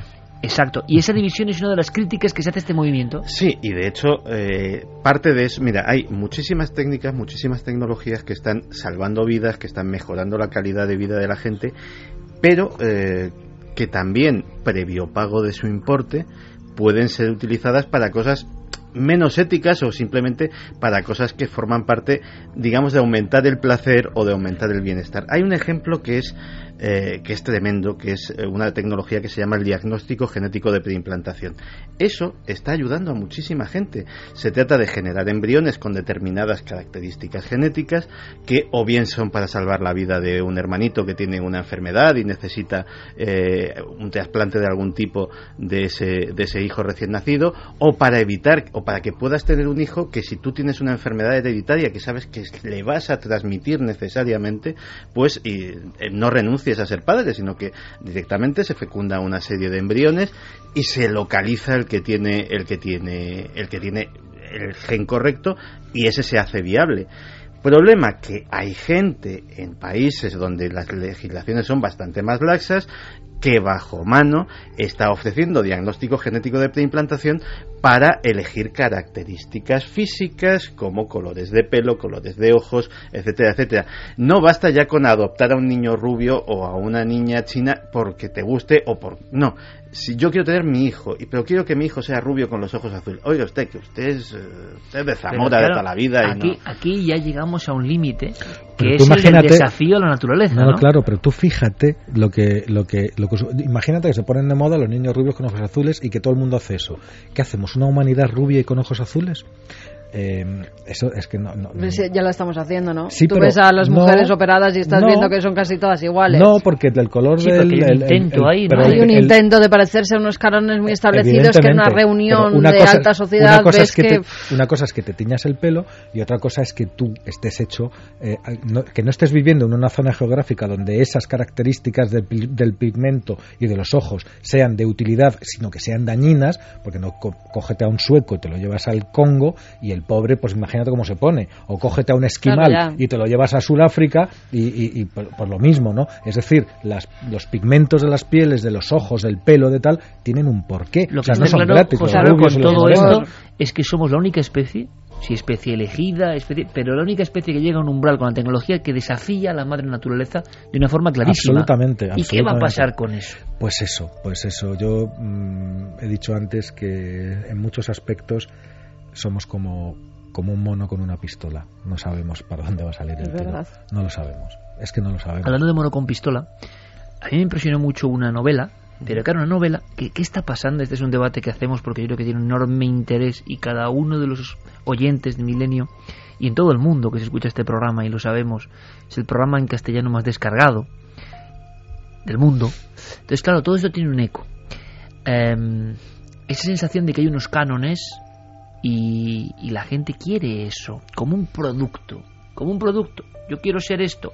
Los medios tenemos mucho que ver claro. con la implantación de ideas que luego mm. pueden ser hasta dañinas o darse la vuelta. Una deshumanización completa. Claro que hay ventajas, como hemos dicho. El ojo de José Manuel Nieves, determinadas cosas concretas que son una ventaja, pero de repente de trasfondo hay como una historia que no acaba de, comprenderse. Hay una novela de un autor que ya falleció, Michael Crichton, que se llama Next. Next, ¿eh? lo, que viene, ¿eh? lo, que, lo que está. Bueno, y la, la, escena inicial a mí me impresionó muchísimo, y la quiero recordar. Estábamos en verano, recuerdo que hay una portada roja con un mono. Bueno, pues esta novela, que luego es más compleja, empezaba con una escena tremenda de unos investigadores zoológicos que van por una selva, no sé si en el Congo, y entonces ven un mono. Y ellos creen, fíjate, claro, un maestro, ¿no? Creen que han escuchado unas palabras del mono. Creen que el mono les ha hablado, les ha insultado en concreto. Es hijo de un experimento y de esa especie de mono con pistola moviendo genes para ver qué sale. Bueno, a mí me impresionó muchísimo eso, ¿no? Bueno, muchas de las cosas se contaba, años 90, como ficción, se están haciendo. Sabemos que se están haciendo. Claro, y esto pasa como cuando la gente, o muchos, critican las zonas oscuras de la red. Pero ya es una puerta que se ha abierto. Hay que tener, hay que tener, hay que tener muchísimo respeto. Yo lo único que, que digo, y lo seguiré diciendo esto, es que tenemos que tener un respeto extremadamente grande por, por la complejidad que somos. tenemos que ser conscientes de que somos lo que somos mediante una, unos sistemas complejísimos que han tardado muchísimo tiempo en llegar a ser lo que son con prueba y error. La naturaleza también hace prueba y error. ¿Cuántas especies humanas ha habido? solamente queda una, que es la nuestra. Eh, fíjate qué responsabilidad. Y nosotros la vamos a tocar, no sabemos cómo hemos llegado hasta aquí, no sabemos muy bien todavía cómo funcionamos, no sabemos muy bien muchísimas cosas. Pero hemos llegado a, esta, aprender, posibilidad de manejar. Claro que hemos llegado, claro que hemos llegado, y de hecho lo, lo, estamos haciendo. Fíjate, antes, mucho antes de que se hiciera la manipulación genética con plantas, eh, los agricultores sabían hacerlo cruzándolos y sabían obtener variedades eh, cruzando, haciendo esquejes que los clavaban en un... Bueno, eso, eso es biotecnología. Lo que pasa que no era de laboratorio y con células, pero eso sabemos cruzar perros desde muchísimo antes eh, y hacer razas nuevas de perros desde muchísimo antes de hacerlo en un laboratorio y simplemente sabemos hacerlo.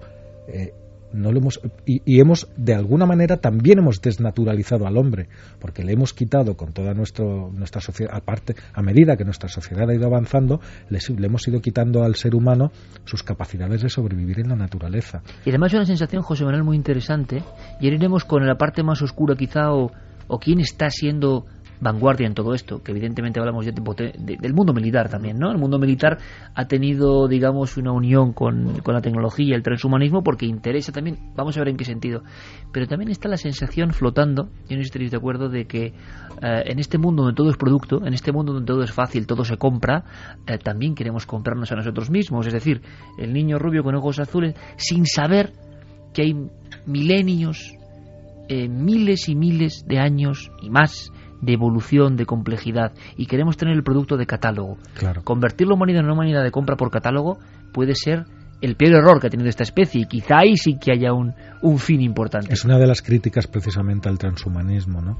que podría ser eh, precipitar el final de la especie humana. ¿no? Yo no sé por qué, fíjate, me está veniendo solamente. O sea, que ese fin del mundo no es una profecía, no es un desastre ni siquiera, que puede ser, sino es la vanidad tremenda la escalada absoluta del autocontrol de la especie humana que acaba autoextinguiéndose buscando no sé qué. Mundo militar, Santi, ¿qué es lo que quedaba? Santi nos contaba en el tema del transhumanismo que había incluso incorporaciones de ese software para crear superhombres, superhombres que evidentemente en los ejércitos tenían un buen papel.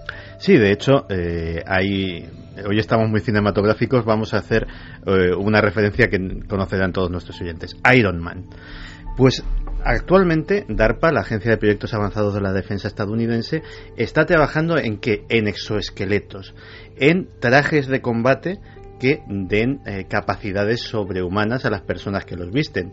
Super fuerza, super velocidad, invulnerabilidad a las balas hay eh, filmaciones, y lo podrán ver eh, nuestros amigos en internet, por ejemplo, de algunos de estos exoesqueletos que hacen pruebas los soldados de coger unas pesas de 120 kilos, hacer 500 flexiones con ellas y lo dejan no por agotamiento, por aburrimiento, de decir, oye, ya está bien, que 500 flexiones pues ya es suficiente. Eso es lo que, lo que existe ahora a nivel prototipo que sepamos. Es decir, lo que han desclasificado, lo que muestran para decir, mira qué bien lo hacemos. No sabemos lo que tienen en los hangares. Pero sí sabemos, gracias a estos proyectos de DARPA, hacia dónde quieren ir.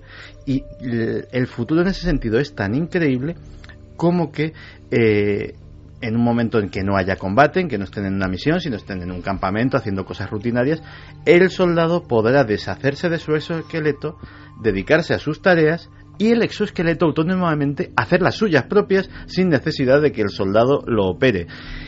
Eso puede ser una tecnología que, como todas las que hemos visto, puede significar un aumento de calidad de vida. Y vuelvo a pensar en este caso en los tetrapléjicos, personas impedidas de todo tipo, que podrían volver a andar, podrían volver a moverse, porque esos exoesqueletos además actualmente se están manejando con interfaces neuronales, se están manejando con esos gorros de los que habíamos visto antes y están reaccionando al sistema nervioso del no no hay unas palanquitas con las que con las que se mueven, ya no hay unos joysticks como hacía 10 o, 15 años, sino que ya realmente se mueven a la vez. El dibujo de esta humanidad, eh, este mismo soldado que con un gorro y en actividad neuronal maneja un exoesqueleto que como si fuera un fantasma de, hierro o de no sé qué, va vagando por ahí, es que nos parece, o sea, se ha superado la ciencia ficción y, ya no hay vuelta atrás, es la apariencia que da.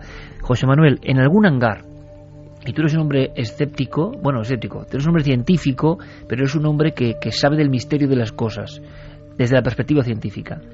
Se ha hablado mucho y se ha fantaseado mucho con lo que guardan ocultamente los ejércitos, los poderes fácticos. Yo me pregunto, escuchándoos y viendo todo esto y comprobando todo esto, muchas de las películas o fantasías de determinados hangares secretos ocultar pruebas de todo esto, pues tienen que parecerse mucho a lo que nos ha aterrado tantas veces. Tiene que haber pruebas, prototipos, cosas que superen cualquier imaginación. Sí, prototipos seguro que hay muchos, seguro que hay muchos.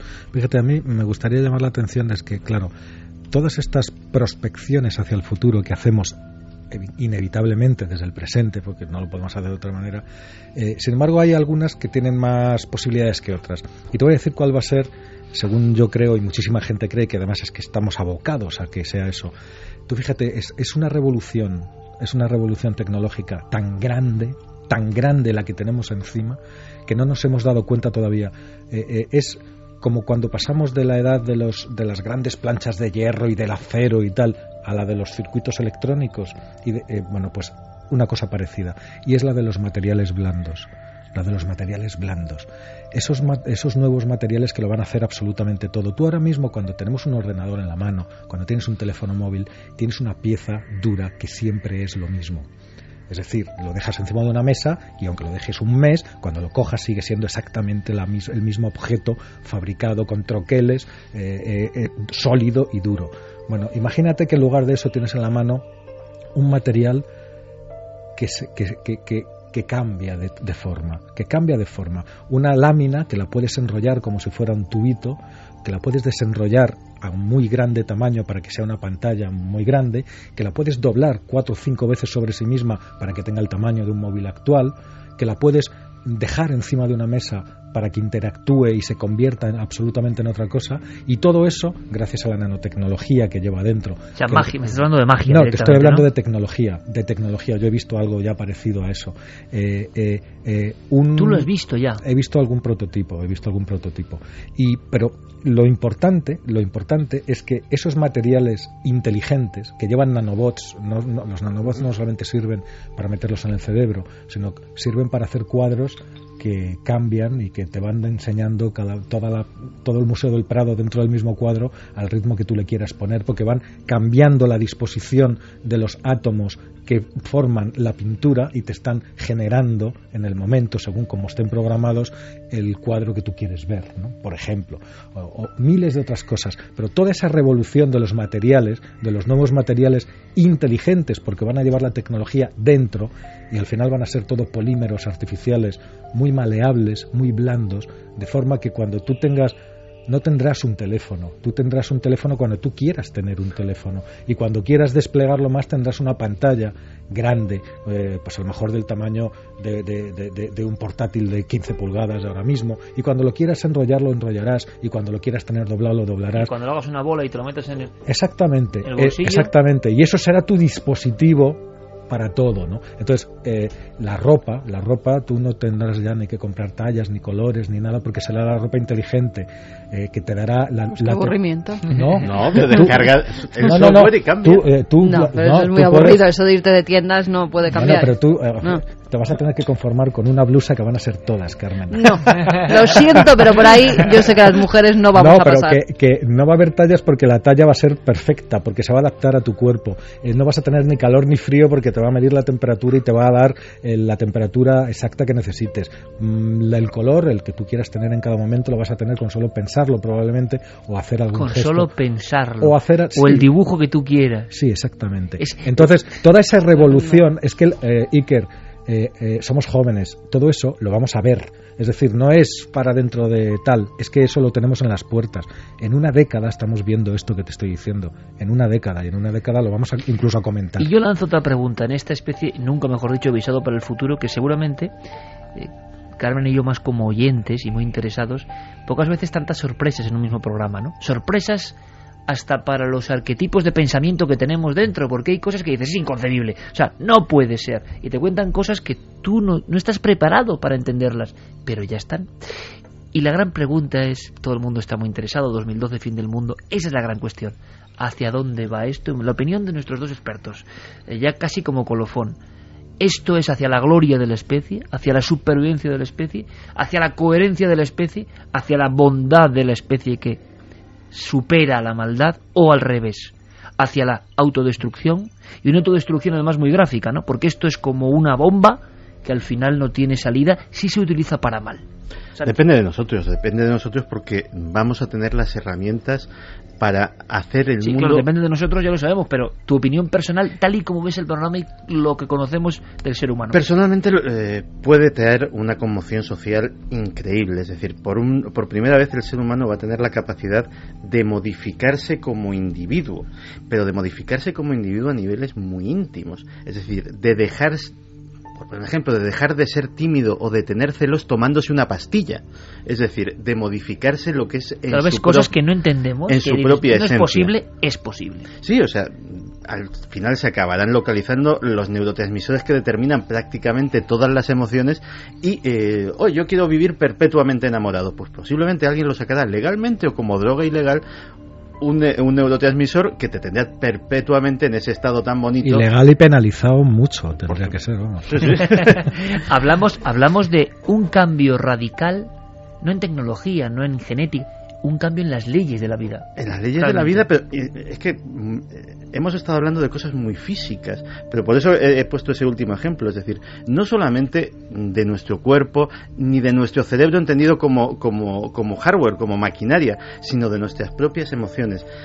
Posiblemente nos sucederá que dentro, mm, igual que un, un, ciudadano del siglo de oro, si se presenta ahora mismo en la Gran Vía, pues realmente posiblemente enloquecería, yo creo que ese estado, ese estado de confusión, eh, lo que ha hecho es acelerarse y que posiblemente si sin previo aviso, sin haber vivido esa evolución, nos colocan en la gran vía de dentro de 100 años, nosotros ya no seríamos capaces de entender absolutamente nada. Programa de filosofía de la ciencia y del futuro y lanzando muchas ideas. El colofón, José Manuel. ¿Hacia dónde va todo esto? Intuición. Sí, yo creo que estamos en el umbral de algo, de un cambio, de un cambio, de otro cambio más. Creo que la humanidad entera está en esta etapa, no, no en estos años, me refiero a esta etapa de su existencia como especie, está en un momento crítico en el que va a tener que demostrar si es capaz o no de sobrevivir y que cada vez estamos desarrollando más técnicas, más cantidad de, de, ayudas, tanto tecnológicas como médicas, como biológicas, que nos pueden ayudar en ese camino. Yo siempre he sido muy optimista en cuanto a las capacidades del hombre. Espero que seamos capaces de superar esto porque eh, de eso no lo hemos contado, pero la Tierra se nos acaba y se nos acaba con tiene fecha, eso tiene una fecha de caducidad y si no somos capaces de pegar ese salto nos va a ir muy mal, nos va a ir muy mal como especie y ya va, a dar igual lo que seamos capaces de hacer, ¿no? Porque vamos a estar en un mundo yermo y, muy desierto y muy muerto, ¿no? Entonces estamos en ese momento y toda esta tecnología, toda esta, todo este transhumanismo nos tiene que ayudar, nos tiene que servir para ser mejores y hacer ese cambio radical que necesitamos para seguir en este universo desafiando la profecía. Nosotros hemos hecho este debate y esta puesta, este arsenal de nuevas ideas impresionantes, nosotros no lo conocíamos. Estoy seguro que muchísima gente tampoco lo, lo conoce. Son cosas que, quedan como fuera, que aparecen de vez en cuando en los medios de comunicación, pero que no son muy habituales. No profundizamos en ellas, no tomamos conciencia de, lo importantes que son y que ya están aquí. o sea, que aunque tú no quieras, ya están aquí. A mí con todo lo que han contado me, me ha llevado a pensar. Nosotros excavamos tumbas de hace 3.000, 4.000 años y nos encontramos con ajuares preciosos, llenos de, oro, de momificaciones perfectas, cuando abran nuestras tumbas se van a encontrar con silicona, con chips y con plástico. O sea, va a ser una conmoción total, ¿no? Que, que pues sí. Fíjate unas cosas tan bonitas que se descubren y las que se van a descubrir con toda la tecnología que tenemos nosotros. unos dispositivos, seguro, que, serán como un mensaje, como una botella de cristal hacia el futuro y que quizá no se puedan interpretar. La sensación es que estamos viviendo un tiempo de aceleración, ¿verdad? Constante. El transhumanismo solo es una pieza más. Yo quiero agradecerte, José Manuel Nieves, pues toda esta temporada y la demostración gráfica. Ahora vamos con muchas más cosas que comentaré enseguida. Ahora viene Diego Marañón con su estudio y tendremos dramatización, o sea, un poco de todo, antiguo, moderno. La red es importante, haremos un repaso de los misterios en la red, ni más ni menos, que además indican muchas cosas y que generan mucho debate. Pero quiero agradecerte, José Manuel Nieves, que además hace poco hice, hice mi propia estadística, y el doctor Cabrera y José Manuel Nieves, y después Enrique de Vicente, eh, son los visitantes más asiduos de cuarto milenio esta temporada, hice la pequeña estadística porque vamos a hablar de estadísticas del misterio. Y eso significa que José Manuel, no solo como debatiente, sino como portavoz de la ciencia, pero con esta apertura de miras, con esta con este entusiasmo, con esta sorpresa, esta fascinación, pues ha encajado perfectamente y que la ciencia eh, tiene, tiene sitio eh, habitual en la nada del misterio, porque pocas cosas tan sorprendentes, tan, maravillosas, tan misteriosas. Así que yo te agradezco toda la labor, José Manuel. Muchísimas y que, y que continuemos y que desafiemos en la profecía, de verdad. Ahí estamos. Gracias, muchos más éxitos. Feliz verano, compañero. Feliz verano. Gracias. Atentos al sol, por cierto, ¿eh? y, a sus, y a sus llamaradas, que seguimos con tanta precisión y tanta noticia. Nosotros enseguida regresamos después de los servicios informativos y ayer se me ocurrió eso encargarle a Diego Marañón, nuestro hombre de la red, un estudio. ¿Cuáles serán los términos que más inquietan al gran público mundial? Ovnis, profecías, fin del mundo, tormenta solar. Luego haremos apuestas. ¿Cuáles son los divulgadores sobre los que más se busca en el mundo o en nuestro país? ¿Qué temas de los que hemos tocado han llegado a calar más según la estadística? ¿Qué temas están muriendo? ¿Qué temas ya no tienen ese interés? En fin, yo creo que va a merecer muchísimo la pena. Es el gran estudio estadístico Diego Marañón como colofón a esta sección que él ha ido protagonizando esta temporada, Milenio Red. Pero es que la red, sus números, las descargas, las audiencias, generan un mapa. Y ese mapa va a ser el mapa del misterio que seguro nos va a hacer aprender muchísimas cosas. Continuamos de inmediato en Milenio 3.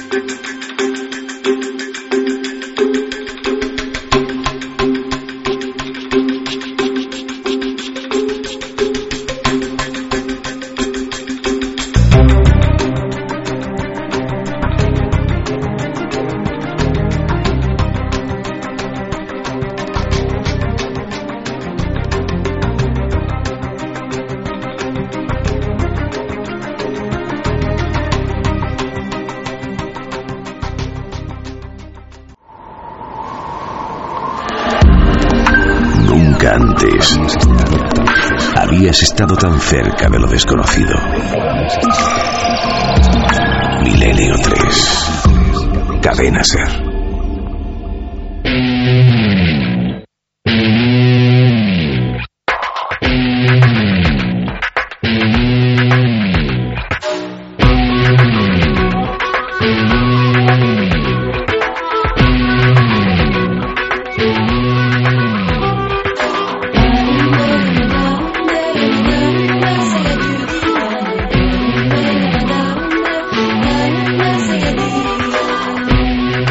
Esta tercera hora de Milenio 3 vamos a zambullirnos directamente en el mundo de lo digital. Una edición especial de esa sección Milenio Red que nos irá acompañando toda la temporada. La idea era muy clara, saber lo que se cuece, lo que está bullendo en el ciberespacio. Y de alguna forma hoy es resumen, resumen, estadística, reflexión y análisis, que no es poca cosa.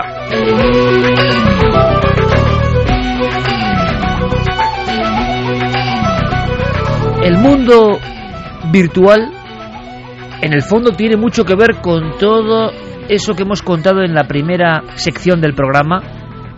Seguimos todavía bajo el impacto, ojipláticos ante lo que nos han contado José Manuel Nieves y Santiago Camacho. ¿Cómo está cambiando el mundo? Transhumanismo. ¿Cómo será el hombre del futuro? Las facultades imposibles, inimaginables al alcance de un clic. También hay una revolución en Internet y el misterio, el misterio, nuestros temas, cómo se han ido acoplando en Internet, cuáles son los que más interesan, cuáles son los que más repuntan, cuáles, decíamos, han quedado olvidados. Es momento de hacer cuentas. Y nuestro hombre en la red, nuestro corresponsal en el mundo, en ese mundo un poco virtual, extraño, pero tan real como la vida misma, ya sabéis, es Diego Marañón. Diego, buenas noches. Hola Iker, buenas noches. ¿Qué tal estáis todos? Bueno, tú imagino que muy contento, amigo, porque estás casi a la vera de esos primeros templos que ahora sabemos que son los más antiguos del mundo. Estás muy cerca de donde nació el arte. y eso es casi nada, ¿eh, amigo? Sí, señor, es todo un privilegio estar aquí tan cerquita de Altamira. Pues vamos a hacer una cosa importante. Mundo digital, mundo del misterio, mundo de las redes. Y concentrándolo sobre todo en esta última temporada. Había una pregunta que era básica, Diego, y que mm. era clave y que puede dar mucho que hablar. Es más, vamos a poner en compromiso aquí a Carmen Yesanti. Si lanzamos ahí las monedas de cuáles son los temas que más están funcionando, que más se buscan hoy del misterio en Internet, ¿qué decís? Crisis, misterio. Crisis misterio, pero crisis no es un misterio en general, ¿no? o sí. o sí. Ah, bueno, o quién está detrás de la crisis, amos del mundo y demás. Claro, conspiración, tema conspiración con la crisis y lo que se nos viene encima. Eh, ¿Qué términos crees que se estarán buscando en los servidores más populares con mayor intensidad a ese respecto? Mm, pues no lo sé, la verdad. Brokers, misterio. Mmm, bolsa. No lo sé. Eso por encima de, mueven los hilos. Eso por encima de fin del mundo, ¿eh? 2012. Yo creo que sí. Santi. Eh, yo conspiración, ahí estoy de acuerdo con Carmen. Creo que es que, se ha puesto de nuevo otra energía para la conspiración, ¿no? Sí, porque la gente está viendo que, pasan cosas que eh, escapan no solo de su control, sino de muchas veces del control de los políticos, algo que casi sabemos tú y yo de primera mano. Y, la verdad es que eh, yo creo que es una de las cosas que interesan. Probable, probablemente no sé si habrá habido impacto suficiente, o sea, margen suficiente de tiempo para medir el impacto. Con la alerta OVNI hayamos dado también al OVNI una vida nueva en, la red. Pero bueno, supongo que todo eso nos lo va a desvelar Diego. Venga, Diego, hagamos de oráculo en la red. Eh, has hecho un estudio, fue una idea un poco a volar una de esas locuras, uno de los atracos con los que yo suelo amenazar a, Diego de vez en cuando. Oye, ¿por qué no sondeas esto? Eh, ¿y, qué has ido averiguando? Pues mira, no, no van mal, no van mal encaminados tanto Carmen como Santi. Lo que pasa es que Iker, como te comentaba eh, antes de empezar ahora la tercera hora, eh, esto es un poco difícil de plantear porque partimos de un problema base y de un problema que en sí mismo plantea un montón de debates y de encendidas discusiones en la red y es saber qué ámbitos podemos considerar el misterio. Es decir, ¿Qué consideramos misterio? Eh, ¿Temas clásicos como la ufología, la parapsicología, las casas encantadas exclusivamente? ¿O metemos en el misterio también la arqueología y la criminología y la ciencia? Claro, no sabemos muy bien eh, qué, qué englobar dentro de esa etiqueta, pero desde luego, como ellos decían, la conspiración es eh, uno de esos eh, grandes temas que en 2011 eh, ha dado para muchas búsquedas. Y además, claro, la conspiración está como muy interconectada con la propia naturaleza de Internet, ¿no? Efectivamente, efectivamente. fíjate, hemos consultado a varias webs, Iker, yo me he puesto en contacto con algunos administradores y he visto estadísticas ¿no? en foros como, bueno, foros del misterio hasta hace muy poco, he, consultado las estadísticas de lo que han sido esos siete años ¿no? de misterio, también en legados del misterio, misterio semanal, webs como El Transbordador de Miguel Ángel Alcalá, que, yo nunca me canso de recomendar porque es una web muy, eh, muy puntera y muy, eh, muy interesante, la verdad. Y lo que nos han contado es que, a ver, eh, de los grandes temas, ¿cuál pensáis vosotros que puede ser? Los grandes temas eh, de siempre, ¿no? De, del misterio. Vamos a decir que hay como estos son como los círculos de Dante, ¿no? O sea, hay unos clásicos, sí, sí, inmortales, y luego hay como elementos que en los últimos años hemos ido casi casi aderezando a los misterios clásicos. Venga, os pongo tres, a ver Venga, si va. Eh, eso me gusta, eso me gusta. Os pongo tres. Eh, ¿Qué habrá sido más buscado en Google en 2011 y en 2012? La parapsicología, los ovnis... No, voy a hacer cuatro. Parapsicología, ovnis, ¿Egipto o conspiraciones? Jolín, pues yo creo que conspiraciones. Yo también, conspiraciones. Pues estamos unánimes. Yo por la cuenta que me tengo. A ver si mis compañeros Fermín, Carlos y Jorge dicen lo mismo. ¿Creéis que...? Conspiraciones. Los tres han dicho ovnis. Y Jorge ovnis. Eh, los tres han saltado al unísono. Ovnis. Han acertado. ¿Ovnis? Los ovnis. Los ovnis. Los ovnis, los ovnis han resurgido. Que estaban muertos, que ya los ovnis no se veían, que no. Me dice Carlos Largo por línea interna, el año de los humanoides, claro, el año de las sombras. Es verdad, ¿eh? Y fíjate, cuando en las revistas del sector se hacen algunas encuestas, los ovnis no suelen aparecer en los primeros puestos, pero. Pero eh, sí que suelen aparecer en tiempos de crisis. Efectivamente, efectivamente. Y todos los administradores de foros y de webs me han, eh, han coincidido en señalarme que la ufología y todo lo relacionado con el fenómeno ovni sigue siendo, sin lugar a dudas, eh, el rey indiscutible de los misterios en Internet. Oye, me dejas de piedra, sinceramente, ¿en, qué sentido? Es uno de los temas más viejos, más antiguos, no antiguo comparado con la arqueología o el esoterismo, claro, lleva prácticamente 60, 65 años, va a cumplir ahora justo. Bueno, ¿qué digo yo? Estamos en el 65 aniversario prácticamente de la era moderna de los ovnis, 24 de junio de 1947. Bien, eh, el tema ovni, y lo sabemos, tiene el mismo número de seguidores acérrimos y de detractores. Gente que la hastía, que la aburre, que no le lleva a nada, que no entienden su misterio. Y mucha gente por ejemplo con estos sonidos cósmicos de fondo de oxígeno, eh, que creen que, es el misterio primigenio. A mí me encantan los ovnis, es el misterio con el que yo nací. Es cierto que es un misterio que te permite pocas florituras porque es lo que hay y poco se puede indagar, ¿no? Es difícil, eh, es como un eterno absurdo. Que me digas que en el 2011 ha estado por encima de conspiración, sí. esto ya tiene un debate. Ahora, ha estado genial eso. En tiempos de crisis, los ovnis vuelan, ¿eh? Fíjate, y además eh, lo que aumenta, Iker, me cuentan, son los testimonios directos de personas que creen haber tenido avistamientos. Y fíjate, la palabra ovnis tal cual ha sido eh, trending topic el pasado mes de mayo de, este año 2012 en cuatro países, Argentina, Ecuador, México y Perú. Es difícil entrar en la lista de trending topics porque son solamente 10 términos al día. bueno, pues esa palabra ovnis ha sido trending topic el mes pasado en cuatro países. Mm, yo ya sabía que el tema de la estadística iba a dar mucho que hablar. Yo ya sabía que la mejor forma, eh, o intuía, de terminar esta compilación de noticias en la red era un poco revisión y análisis, ¿no? Pero claro, ya hay uno que es en el Dabonazo. Los ovnis no están muertos. Los ovnis, y lo hemos visto en el Alerta OVNI 2012, están ahí. Pero seguro que tiene que ver con los tiempos de zozobra que estamos viviendo. Hay quien dice, y esto es muy bonito o muy feo, según se mire, que los ovnis vienen a sustituir el arquetipo de la divinidad que viene a salvarnos.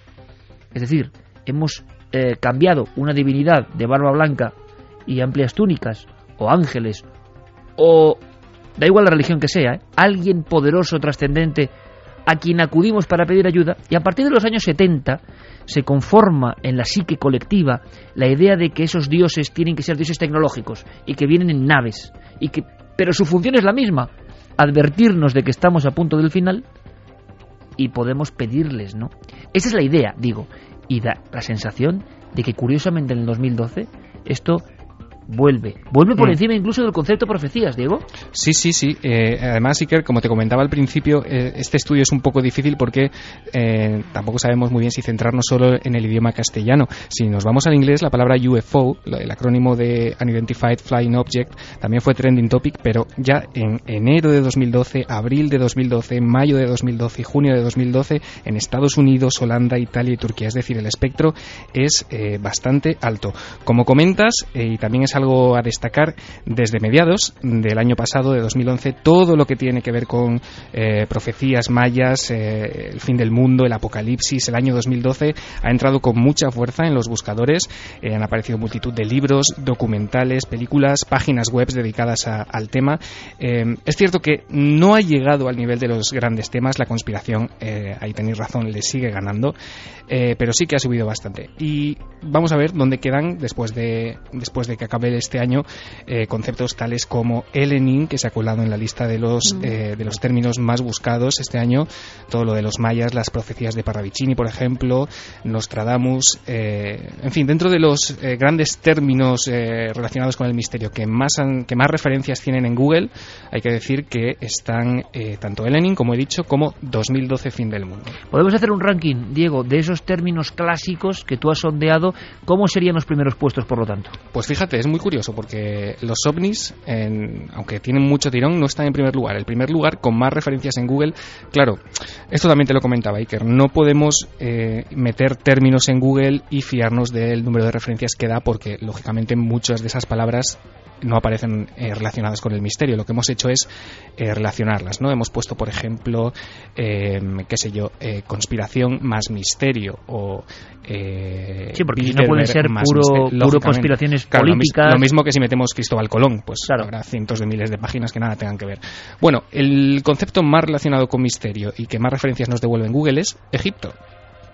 Qué curioso, misterios de Egipto como algo permanente. Sí que es un clásico imborrable. ¿eh? Bueno, y también por todas las revueltas que ha habido en Egipto últimamente. Sí, sí, pero ya digo, ¿eh? hemos eh, metido en Google Egipto misterio, no solamente Egipto. Es decir, tenían que aparecer los dos términos de alguna manera hilados.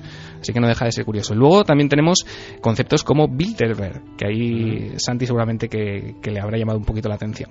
Bilderberg nos devuelve más de 5 millones de resultados en Google. Curioso, ¿eh, Santi? Sí, de hecho, eh, la última reunión de, del grupo Bilderberg fue seguida muy de cerca por los internautas porque fue hace apenas unas semanas y todo el mundo, de hecho, eh, coincidió que Soraya Sardeta Santa María estaba allí y parece ser que tuvo que ver con esa visita en la que presuntamente se negoció nuestro, nuestro rescate bancario, pues por lo menos desde España esa reunión se siguió con especial, eh, especial atención y efectivamente habían decenas de noticias que hacían referencia, incluso en medios que normalmente no son misteriosos, que hacían referencia a la reunión del grupo Bilderberg. De hecho, una de las una de las webs eh, que seguramente que también visitas Santi muy a menudo, que es About Top Secret, se cuela en, en los eh, en los bueno, no vamos a decir primeros puestos, pero está muy arriba en el ranking que proporciona eh, Alexa.com, que es una web que mide el nivel de popularidad. Sí. Te, propongo un pasatiempo que es a ver si averiguas qué nick tengo yo en About Top Secret. lo he intentado, ¿eh? No creas. Llevo tiempo con el reto. No me lo propones tú ahora, se me ha ocurrido a mí y en ello estamos algunos, no solo yo, ¿eh? Algunos más. Seguimos con el ranking, Diego. Entonces tenemos Egipto y Misterios de Egipto como principal. Sí. Tenemos Club Bilderberg como destacadísimo. Sí, y en 2011 y en 2012 eh, aparece Elenin como otro de esos términos muy buscados. Después tenemos ovnis, con más de bueno más de 3 millones de referencias eh, para psicología conspiración viene después. O sea, para psicología supera conspiración. Me sorprende. Sí, en referencias en Google, no en popularidad. Luego, si quieres, hablamos de los temas que más interesan en foros, porque aquí difiere un poquito. ¿eh? ¿eh? luego también tenemos 2012, fin del mundo, con más de casi 2.200.000 referencias. Hay un millón más de referencias a los ovnis que a la profecía del fin del mundo del 2012. Efectivamente. Eso ya es una cosa que yo no me esperaba de ninguna manera en pleno verano del 2012. Y luego aparecen términos eh, como tormenta solar, que también ha dado mucho que hablar en estos primeros meses de, de 2012 y curiosamente me ha dado por buscar, simplemente por curiosidad, Iker, cosas que parecía que ya podían estar olvidadas, como el concepto síndrome tóxico y me he llevado eh, una sorpresa porque el número de referencias eh, no es precisamente escaso. Estamos hablando de 53.500 mm, referencias en Google que hablan del síndrome tóxico y de todo el tema de la colza que parece que, está ahí un poco dormido y ni mucho menos. ¿eh? En Internet sigue despertando bastante interés. Claro, a diferencia de temas que, digámoslo así, en la realidad cotidiana, ¿no? De tres dimensiones eh, se habla, en la red muchos temas de conspiración viven y se alimentan y retroalimentan por la propia circunstancia un poco conspiranoica de ese trasvase de información que es la red. Entonces mm. la red está siendo también, eh, así como cementerio de elefantes, que ahora comentaremos, eh, la sensación de que energiza a algunos temas que tienen ahí su nicho perfecto para conspirar, para hablar, para decir, para acumular documentos y el síndrome tóxico o misterios en torno a la colza y tantos otros misterios españoles de conspiración tienen ahí un perfecto hábitat. Es que eh, ten en cuenta que el medio es perfecto. El conspiranoico medio, como yo, por ejemplo, eh, siempre, de los alto ni bajo. Yo soy top level. Eh, tiene una eh, desconfianza innata hacia los medios de comunicación tradicional. Cierto. ¿Qué encuentra en Internet? Pues encuentre en Internet información que curiosamente no se recoge en medios escritos tradicionales sobre temas, en el caso español, pues como puede ser el síndrome tóxico, como puede ser el asesinato de Carrero Blanco, como puede ser el 23F, como pueden ser un montón de historias bastante oscuritas de nuestra transición que precisamente por, eh, por la línea editorial de los diferentes medios, estoy hablando de los medios de papel sobre todo, vinculados a determinadas ideologías o a determinados partidos, pues o cada uno lo cuenta según, eh, según lo ve o sencillamente se pasa de puntillas. O sea, el conspiranoico busca información libre, entre comillas, en ese gran trigal ¿no? de, de, noticias que es el, el mundo de la red y ahí busca. Y por tanto me imagino, Diego, mm. que términos como HARP, como los trails, o sea, cosas como emblemáticas, ¿no? Esas estelas de condensación con la que algunos eh, aseguran que que nos manejan, manipulan o experimentan con nosotros, o el proyecto HARP celebérrimo que se relaciona tanto con el cambio climático y otras cosas,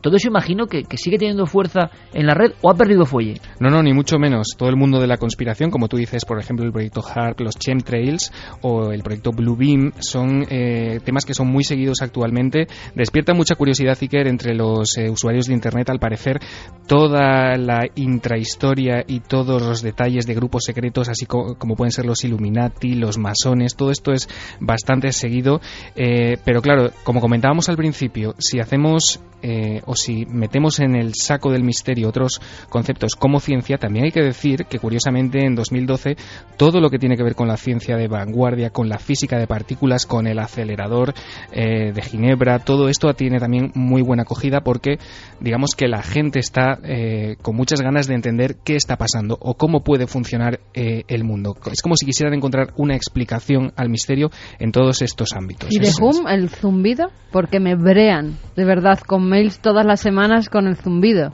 Pero, pues pero todas las semanas. Probablemente, la verdad es que me has pillado, se me ha pasado meter en, en Google ah. ese concepto. Me has pillado, me has pillado. A ver cuántas referencias nos devolvía, pero estoy seguro que, que, nos Seguro que es uno de esos temas fuertes, sí, señor. Mm. Un tema propio del 2011-2012, de esta temporada.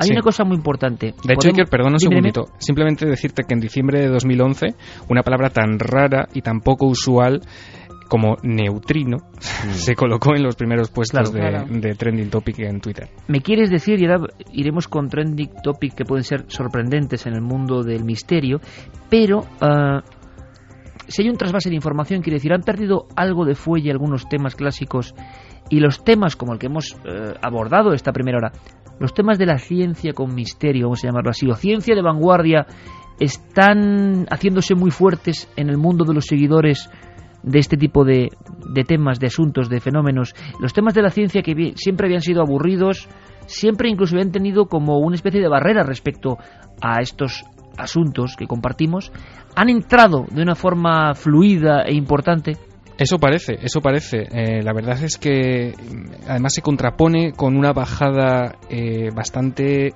espectacular, no sé si es la palabra, pero bastante notoria al menos, de temas clásicos como pueden ser, pues yo que sé, la Ouija, los fantasmas, las casas encantadas.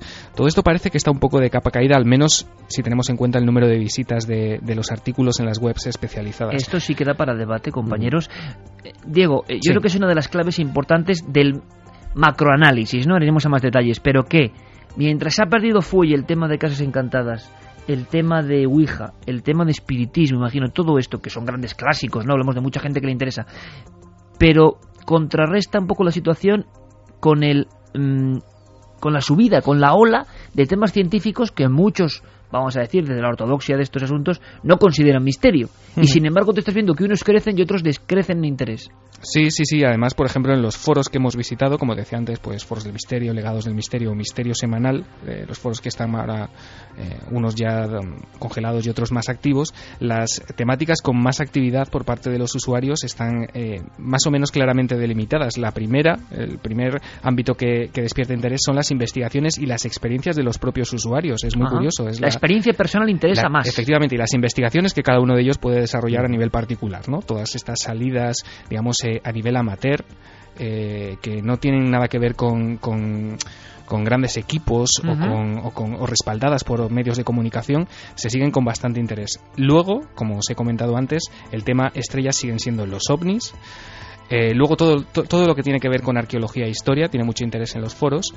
Fíjate que antes de las conspiraciones se coloca la ciencia como os decía, a nivel de, interés y de participación en los foros. Tenemos ciencia y conspiraciones. Hablamos un poco, como decías antes, digo, de la popularidad. Una cosa son las búsquedas y otra cosa es dentro de los foros lo que genera una mayor actividad de, diálogo, ¿no? Efectivamente, y en los últimos puestos eh, tenemos las, eh, perdón, la parapsicología, como te decía, eh, parece que decreciendo su interés, los mitos, las leyendas y la criminología. Y desde luego y me fastidia decirlo porque a mí me gusta mucho, si hay un ámbito que parece que está de capa caída, es la criptozoología. Tenemos muy poca actividad en los foros eh, en, ese, en ese ámbito. Esto merece unas palabras. Aunque volverá, volverá a la criptozoología porque con la búsqueda del Yeti a nivel científico, me imagino que eso reactivará las búsquedas que hay a nivel criptozoológico.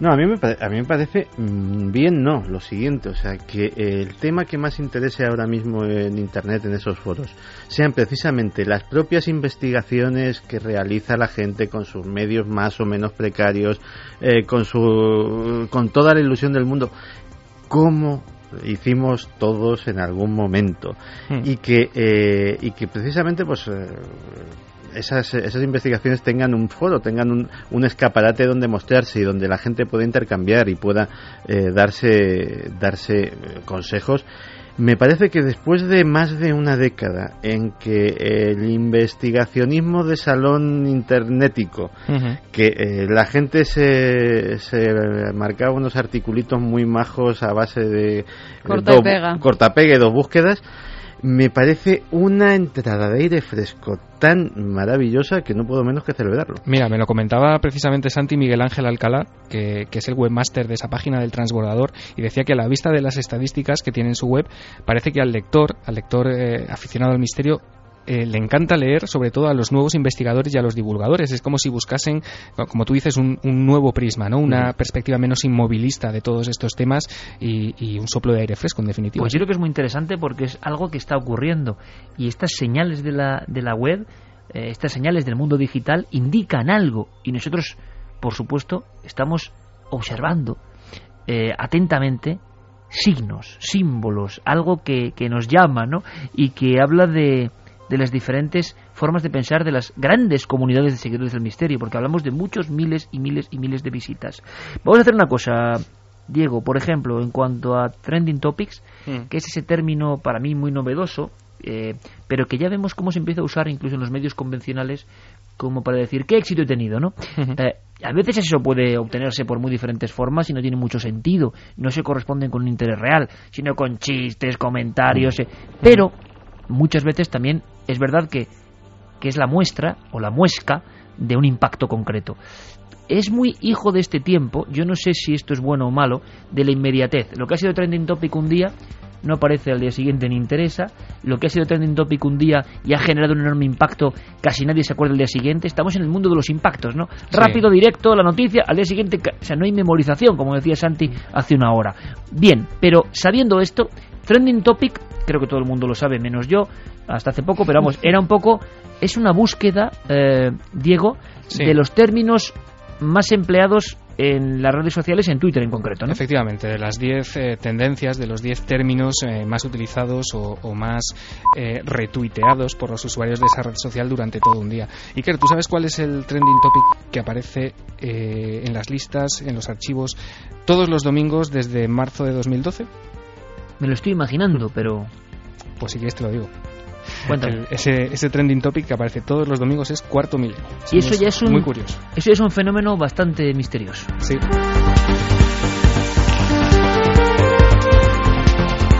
que coste que es una investigación aséptica de Diego Marañón y que está dando datos, pero eso es una realidad y es una realidad que no es muy común, ¿no? Que, que domingo domingo se repita y que, y que muestra también quizá el eco del programa en la red. Sí, desde luego. Además lo pudimos ver eh, hace unas semanas en la alerta OVNI, ¿no? Cuando conseguimos eh, tres trending, topics distintos. Eh, y con la que estaba cayendo ese día. Efectivamente, que fue además un día, un día clave.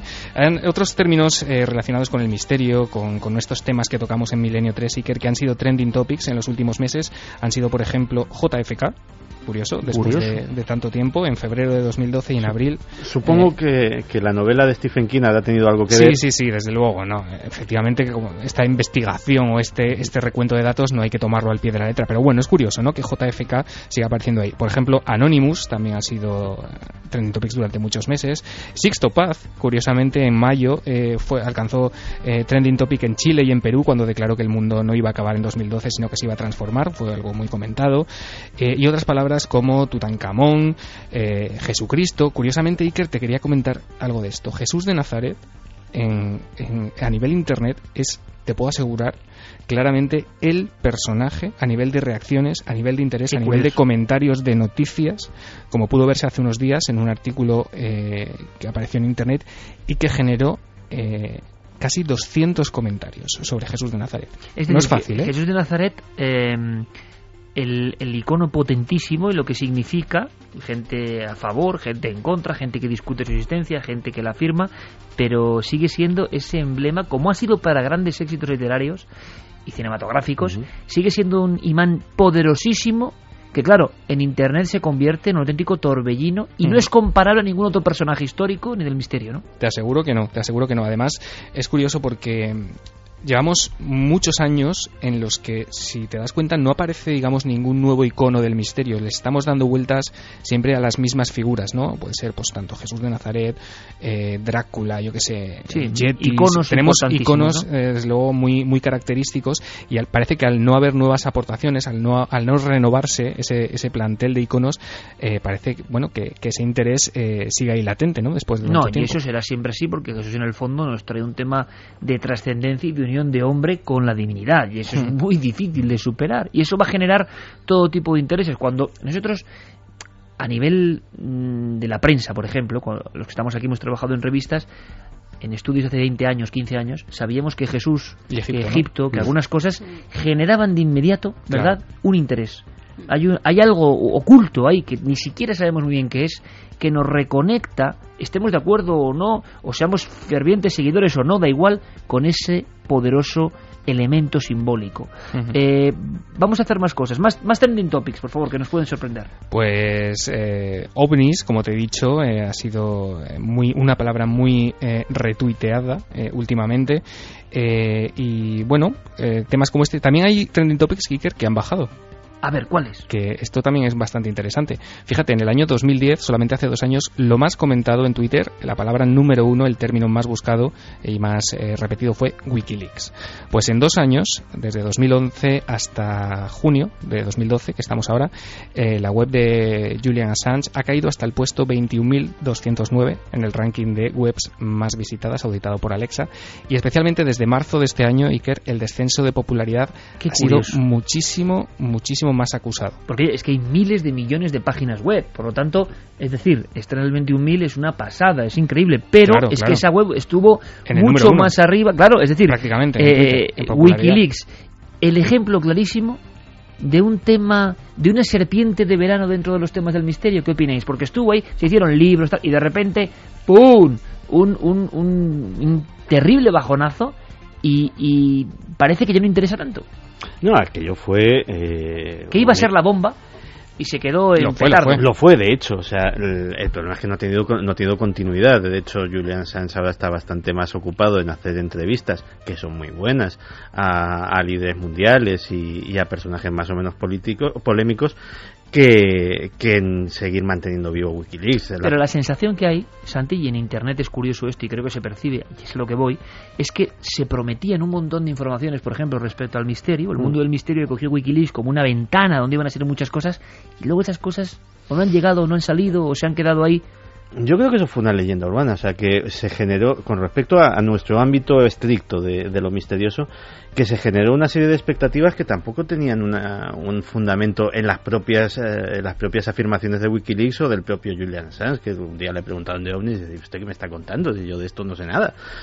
Pues eh, yo creo que se va de las propias ganas que tenemos, digámoslo así, se va generando de, ah, pues entonces van a sacar aquí lo del Área 51 y lo de Roswell y aquello, y no pero es como lo de las profecías mayas, también se ha quedado como un poco en un bluff, porque no ha salido nada nuevo tampoco.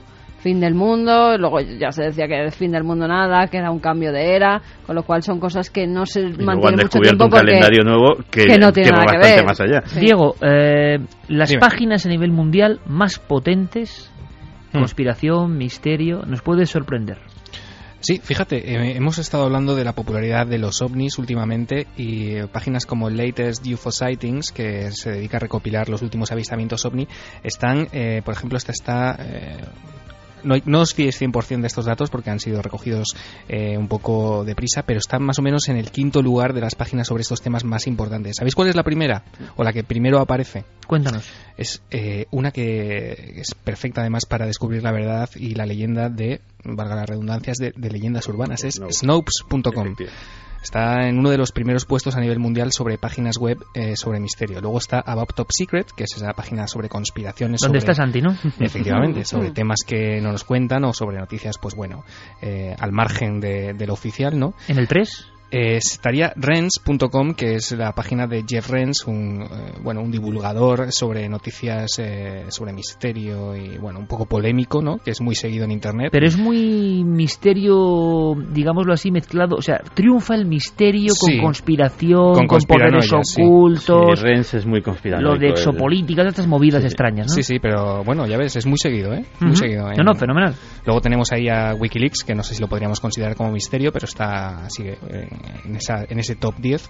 Y luego, por ejemplo, ikerjiménez.com a nivel, a nivel mundial está alrededor del puesto 150.000, pero en España está dentro, eh, ocupa el puesto 3.560 y algo de páginas. Que es una barbaridad, me imagino, porque para, para la cantidad de páginas de todo tipo de contenidos que hay en España. Y luego, pues tenemos webs de divulgadores como Javier Sierra o JJ Benítez que, que son también muy, muy consultadas. Muy interesante, este sería el ranking. Y en cuanto a audio, en cuanto a descargas, por ejemplo, puede ser sorprendente aunque sea rápidamente, Diego, programas más descargados, temas en radio más seguidos por la gente, con más impacto? Mira, te doy un par de datos eh, muy rápidos. Por ejemplo, lo más escuchado en Evox en 2011 en la categoría Misterio fue el dossier Área 51 que, hiciste, que hicimos aquí en, Milenio 3 sobre, bueno, sobre esa base del sur de Nevada. Eh, es lo más escuchado de todo el año 2011. A mí, mm, bajo ningún concepto, me parece de los mejores programas. O sea, que es decir, ¿qué diferencia hay a veces entre lo que uno piensa que hace y, y su sensación. Pero y fíjate, Iker, tema ovni, ¿eh?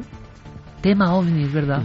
No, y a lo mejor no fue un programa tan granado, pero eh, lo recuerdo con cariño porque por primera vez en muchísimo tiempo dimos información nueva de algo a lo que se había dado muchísimas vueltas, contando siempre lo mismo, sacando siempre las mismas cosas y aportamos una docena o bastantes más de datos inéditos que eh, procedían de un libro de reciente publicación, una magnífica investigación que no sabía absolutamente nadie. A lo mejor eso lo agradece Qué curioso, Área 51 Milenio 3, el programa más descargado de esta temporada.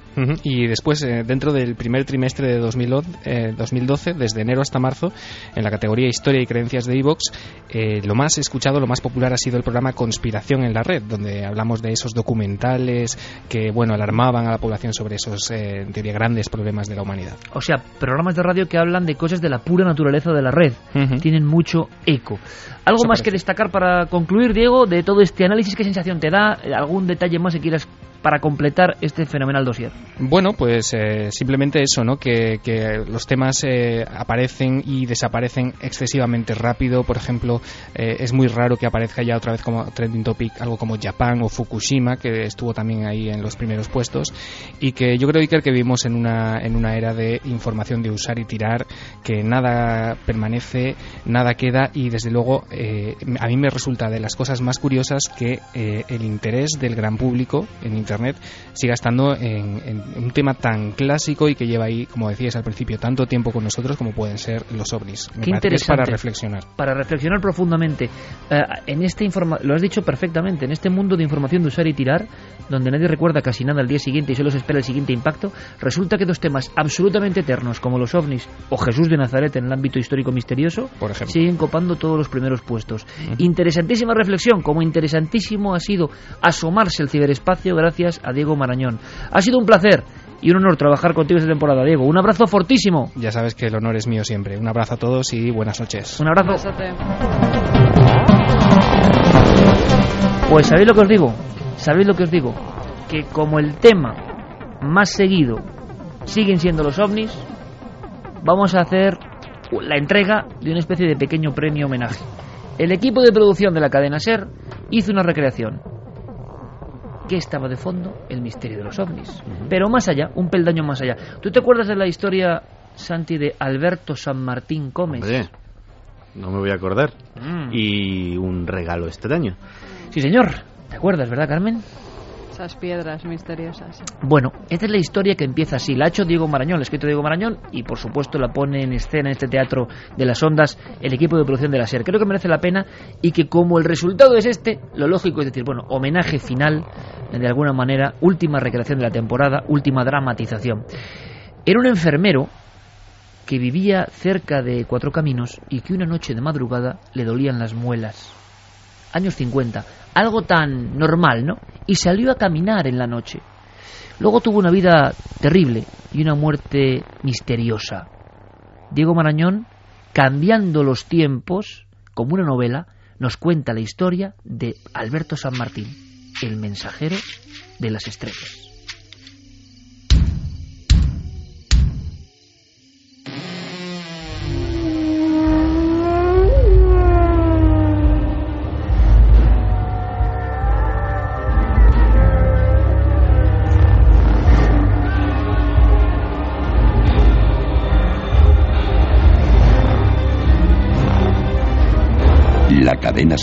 Presenta El mensajero de las estrellas. La ciudad de Sao Paulo ya se encuentra iluminada por las miles de luces que anuncian la cercanía de la Navidad y la inminente llegada de 1983. Tras una breve pausa, en nuestro tiempo de sucesos, les informaremos sobre el accidente de tráfico que esta mañana se ha producido en el centro y que ha estado a punto de costarle la vida a un ciudadano de origen español que responde al nombre de Alberto San Martín.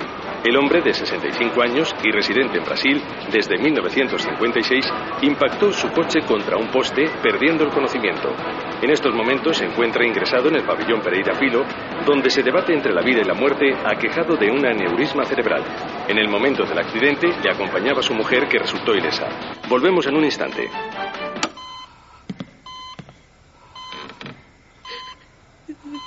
Al final, has conseguido salir en las noticias. Alberto, dime algo. Despierta, por favor, despierta.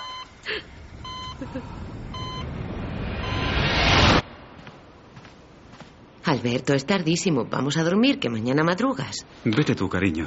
A mí me está matando esta muela. Lleva todo el día dándome la tabarra en el hospital. Y si me acuesto ahora ni voy a pegar ojo ni te voy a dejar dormir a ti. A lo mejor salgo a dar una vuelta para ver si se me pasa. ¿Con el frío que hace? Si te duele, ¿por qué no te quedas aquí leyendo? Pacita, voy a ver las estrellas tanto si me quedo aquí como si no. Y saliendo al menos me despejaré. Llevo días con la cabeza en otro lado. Veo cosas. ¿Cosas? ¿Qué cosas? No sé, nada supongo. Solo que en ocasiones me vienen imágenes a la mente. Parecen ciudades de otro mundo. Cúpulas, calles imposibles. Oye, ¿a qué viene esa sonrisa? Viene a que me parece que el dolor te está afectando más de lo que pensaba. Sí, anda, mejor sal y toma el aire. Pues eso es lo que yo digo, mujer. Caminaré un rato y me vuelvo enseguida.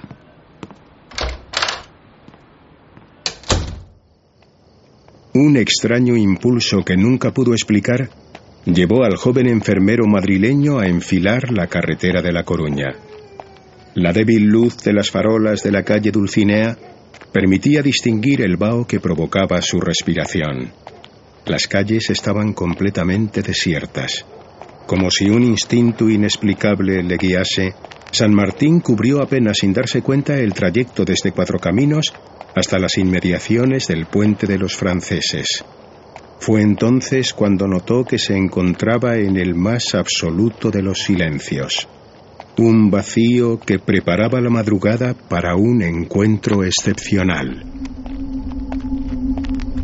Súbitamente, una figura de aspecto humano se recortó en el horizonte, aproximándose con rapidez al lugar donde se encontraba Alberto. Este, lejos de sentirse intimidado, agudizó su sentido de la curiosidad. buenas noches. No hubo contestación. El extraño ser de aspecto asexuado pero indudablemente joven permaneció en completo silencio mirando al nocturno caminante. Solo pasados unos segundos, el visitante levantó su blanquecina mano derecha y la colocó sobre el hombro de Alberto, en lo que éste consideró una clara señal de amistad. Oiga, necesita ayuda. El visitante, sin articular palabra, extendió su brazo en dirección a Alberto, ofreciéndole algo. Un pequeño objeto que parecía emitir diminutos destellos bajo la luz de la luna. El enfermero, al que inundaba una sensación de extraña tranquilidad, comprendió instantáneamente que intentar conversar con él sería inútil. Se limitó a tomar aquel objeto, rozando por un instante la gélida piel de aquel ser de rubios cabellos. Tras la histórica entrega, el visitante sonrió, dio media vuelta y se alejó en dirección a un cerro cercano. Fue lo último que San Martín recordaría antes de caer desmayado.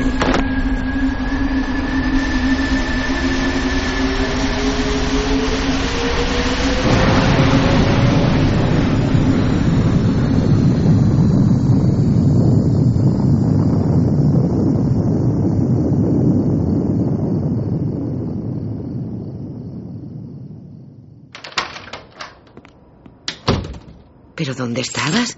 Son casi las siete y te fuiste a la una. Me tenías preocupadísima. No te vas a creer lo que me ha pasado. Durante varios e intensos minutos, San Martín relató su experiencia a su mujer, quien lo miraba incrédula. Y entonces, de la loma apareció un aparato enorme, de color negro y circular. Al principio, ascendió lentamente y luego salió disparado hasta que alcanzó las nubes. Pero tú te estás oyendo. Eso es imposible, Alberto. Tienes que haberlo soñado. No. Yo también lo pensé. Pero aquí tienes la prueba. Cuando desperté hace una hora, esto estaba en el bolsillo de mi gabardina. Mira. Alberto se refería al objeto que le había sido entregado. Aquel mensajero de las estrellas le había legado un extraño jeroglífico grabado en una piedra de color violáceo. La pareja examinó concienzudamente la pequeña roca, de forma rectangular, y con unas dimensiones de 12 centímetros de largo por 4 de ancho. Sobre su superficie aparecían, desafiantes, nueve signos indescifrables. Pero no puede ser, tiene que haber una explicación. ¿Crees que no sé lo que vi? Y no soy el único. No, señor. Mira, aquí está, en el diario Madrid, a toda página. ¿Lo ves? Desde hace unas semanas, un tal Fernando Sesma está escribiendo artículos sobre ovnis. Él lo sabe. Mira el título. Los platillos volantes vienen de otro mundo. Fíjate. En este otro habla de un americano. Adamski, me parece. A él le ocurrió lo mismo. Alberto, la gente va... Que hablen. Me da igual. Estoy seguro de que todo esto implica algo muy serio. Voy a ir a verlo. Quiero hablar con él. ¿De quién hablas? De Sesma. De Fernando Sesma. Vive aquí en Madrid. Leí que ha formado un grupo. Espera, aquí está. Buru. Sociedad de amigos de los visitantes del espacio. Él es el presidente. Él sabrá qué hacer. No sé. Son gente seria. Alfonso Paso, Buero Vallejo y muchos más se reúnen a menudo en el sótano del Café León. Ellos lo llaman la ballena alegre.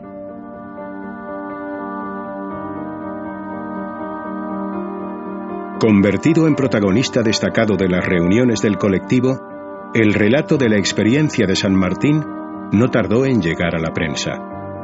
El histórico artículo firmado por el periodista Arcadio Vaquero en el Alcázar causó un revuelo sin precedentes en la sociedad de la época.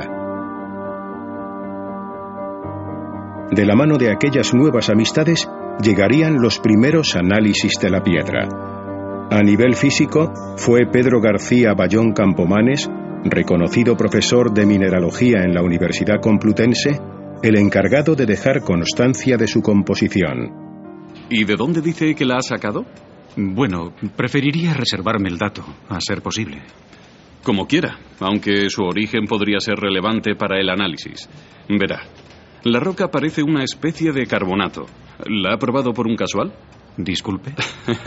no se asombre. Se lo digo porque tiene un sabor salado. ¿Y eso es extraño?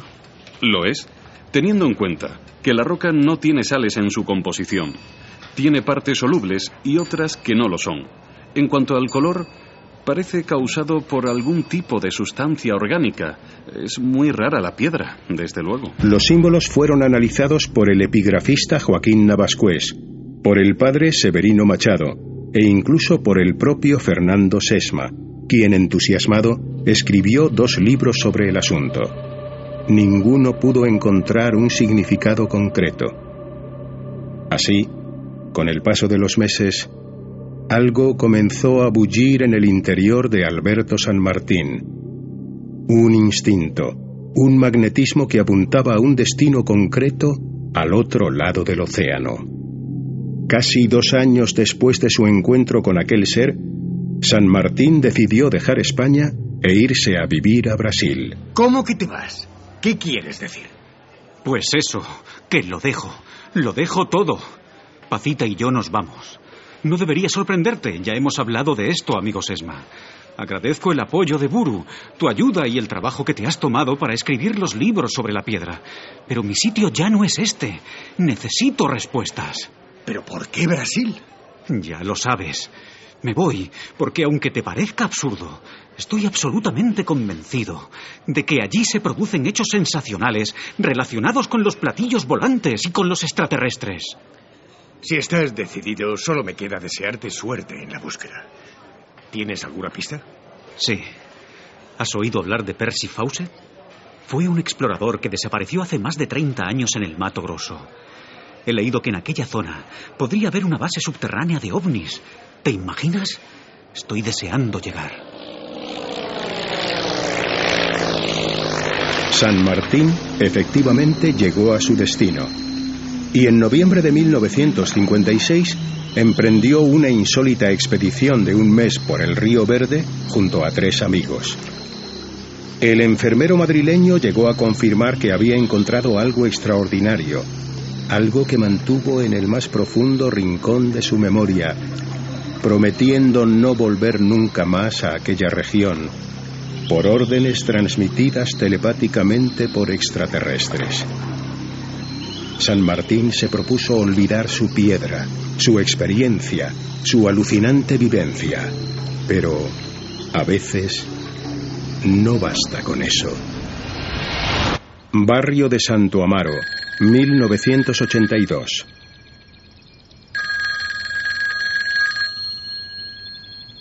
Diga. Eh, buenos días. Eh, quisiera hablar con el señor Alberto San Martín, por favor. Bien, ya lo está haciendo. ¿Con quién hablo? Usted no me conoce. Le llamo para advertirle. ¿Advertirme? ¿Advertirme de qué? No se trata de qué, sino de quién. Su vida corre serio peligro, señor San Martín. Lo que usted posee el mensaje grabado es más importante de lo que nunca ha podido llegar a imaginar. La CIA y los servicios de inteligencia están... Oiga, ¿quién es? ¿Qué pretende usted? Pretendo ayudarle. Hacerle ver que nunca debe olvidarse de comprobar quién le sigue o incluso quién le mira. Ellos quieren la piedra, la buscan desde el principio y no se detendrán. Voy a colgar. Mi mujer está en la cocina. No quiero seguir escuchándole. Ella no merece más sobresaltos. No vuelva a llamar nunca. Señor San Martín, tiene que escucharme. Quizá podamos vernos para hablar. No. Aquello ocurrió hace años. No voy a consentir ni una burla más. Alberto se sentía abrumado. Mientras cruzaba el corto pasillo de camino a la cocina, no pudo evitar cruzarse con su propia imagen en el espejo que colgaba de la pared. Su aspecto serio y preocupado no hacía sino acentuar el cansancio que evidenciaba cada arruga de su rostro. ¿Quién era? Nadie. Una encuesta, creo. Se habían equivocado. ¿Estás bien? ¿Tienes mala cara? Porque no habría de estarlo. Si estás lista, nos vamos. Voy a sacar el coche del garaje. Algo dentro de mí me decía que esto no iba a acabar bien. Pero descansa, mi vida. Descansa. Quizá en las estrellas encuentres la clave para descifrar tu mensaje. Sé que nunca lo has olvidado. Y yo tampoco. No esperes más. Es la hora.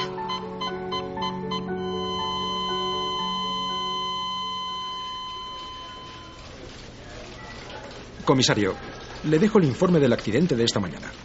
Los de atestado se han encontrado con algo bastante sorprendente. Los frenos del coche estaban cortados. ¿Qué demonios está diciendo? Le digo lo que me han dicho. El análisis técnico ha sido concluyente. Parece que este caso nos va a llevar más de lo que habíamos pensado. ¿Quiere que me encargue de abrir el protocolo de la investigación? No, no. Yo me ocupo. Siga con el siguiente informe. Me ocuparé de esto personalmente. Bien. Buenos días. Soy yo. Lo saben. ¿Está seguro? De acuerdo. Caso cerrado.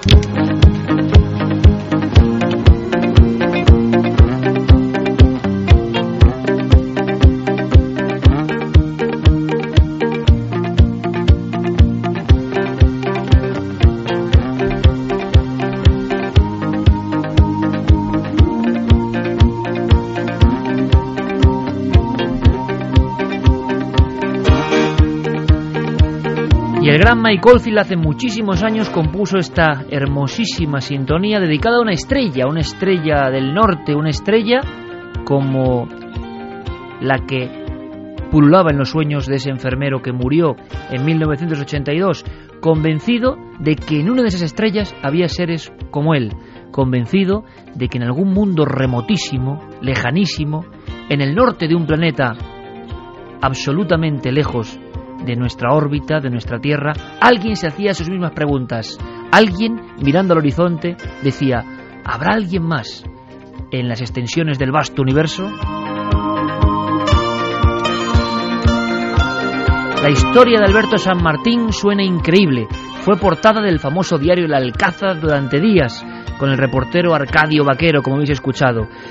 Y en el fondo se acabó diluyendo como los temas de Internet. Y también en el fondo es una historia de ovnis y de muerte misteriosa, de conspiración. Una historia que lo tiene absolutamente todo.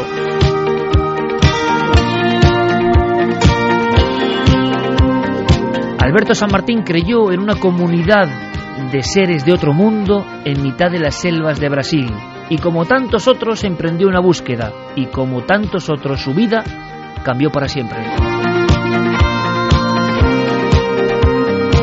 Nosotros seguimos sobrevolando el espacio de los sueños, de la fantasía y de la información con nuestra nave y estamos muy contentos de encontrar eco, encontrar recepción.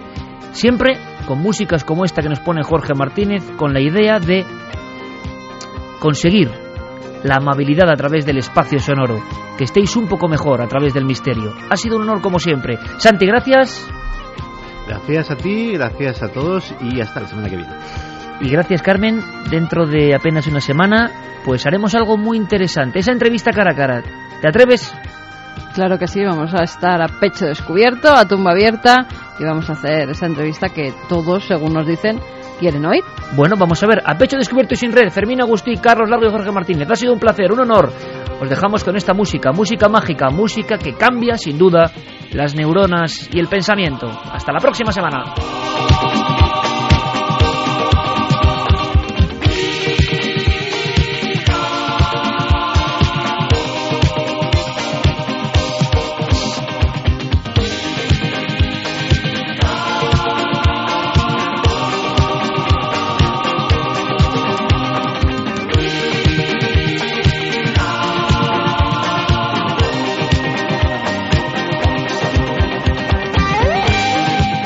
Milenio 3. Cadena Ser.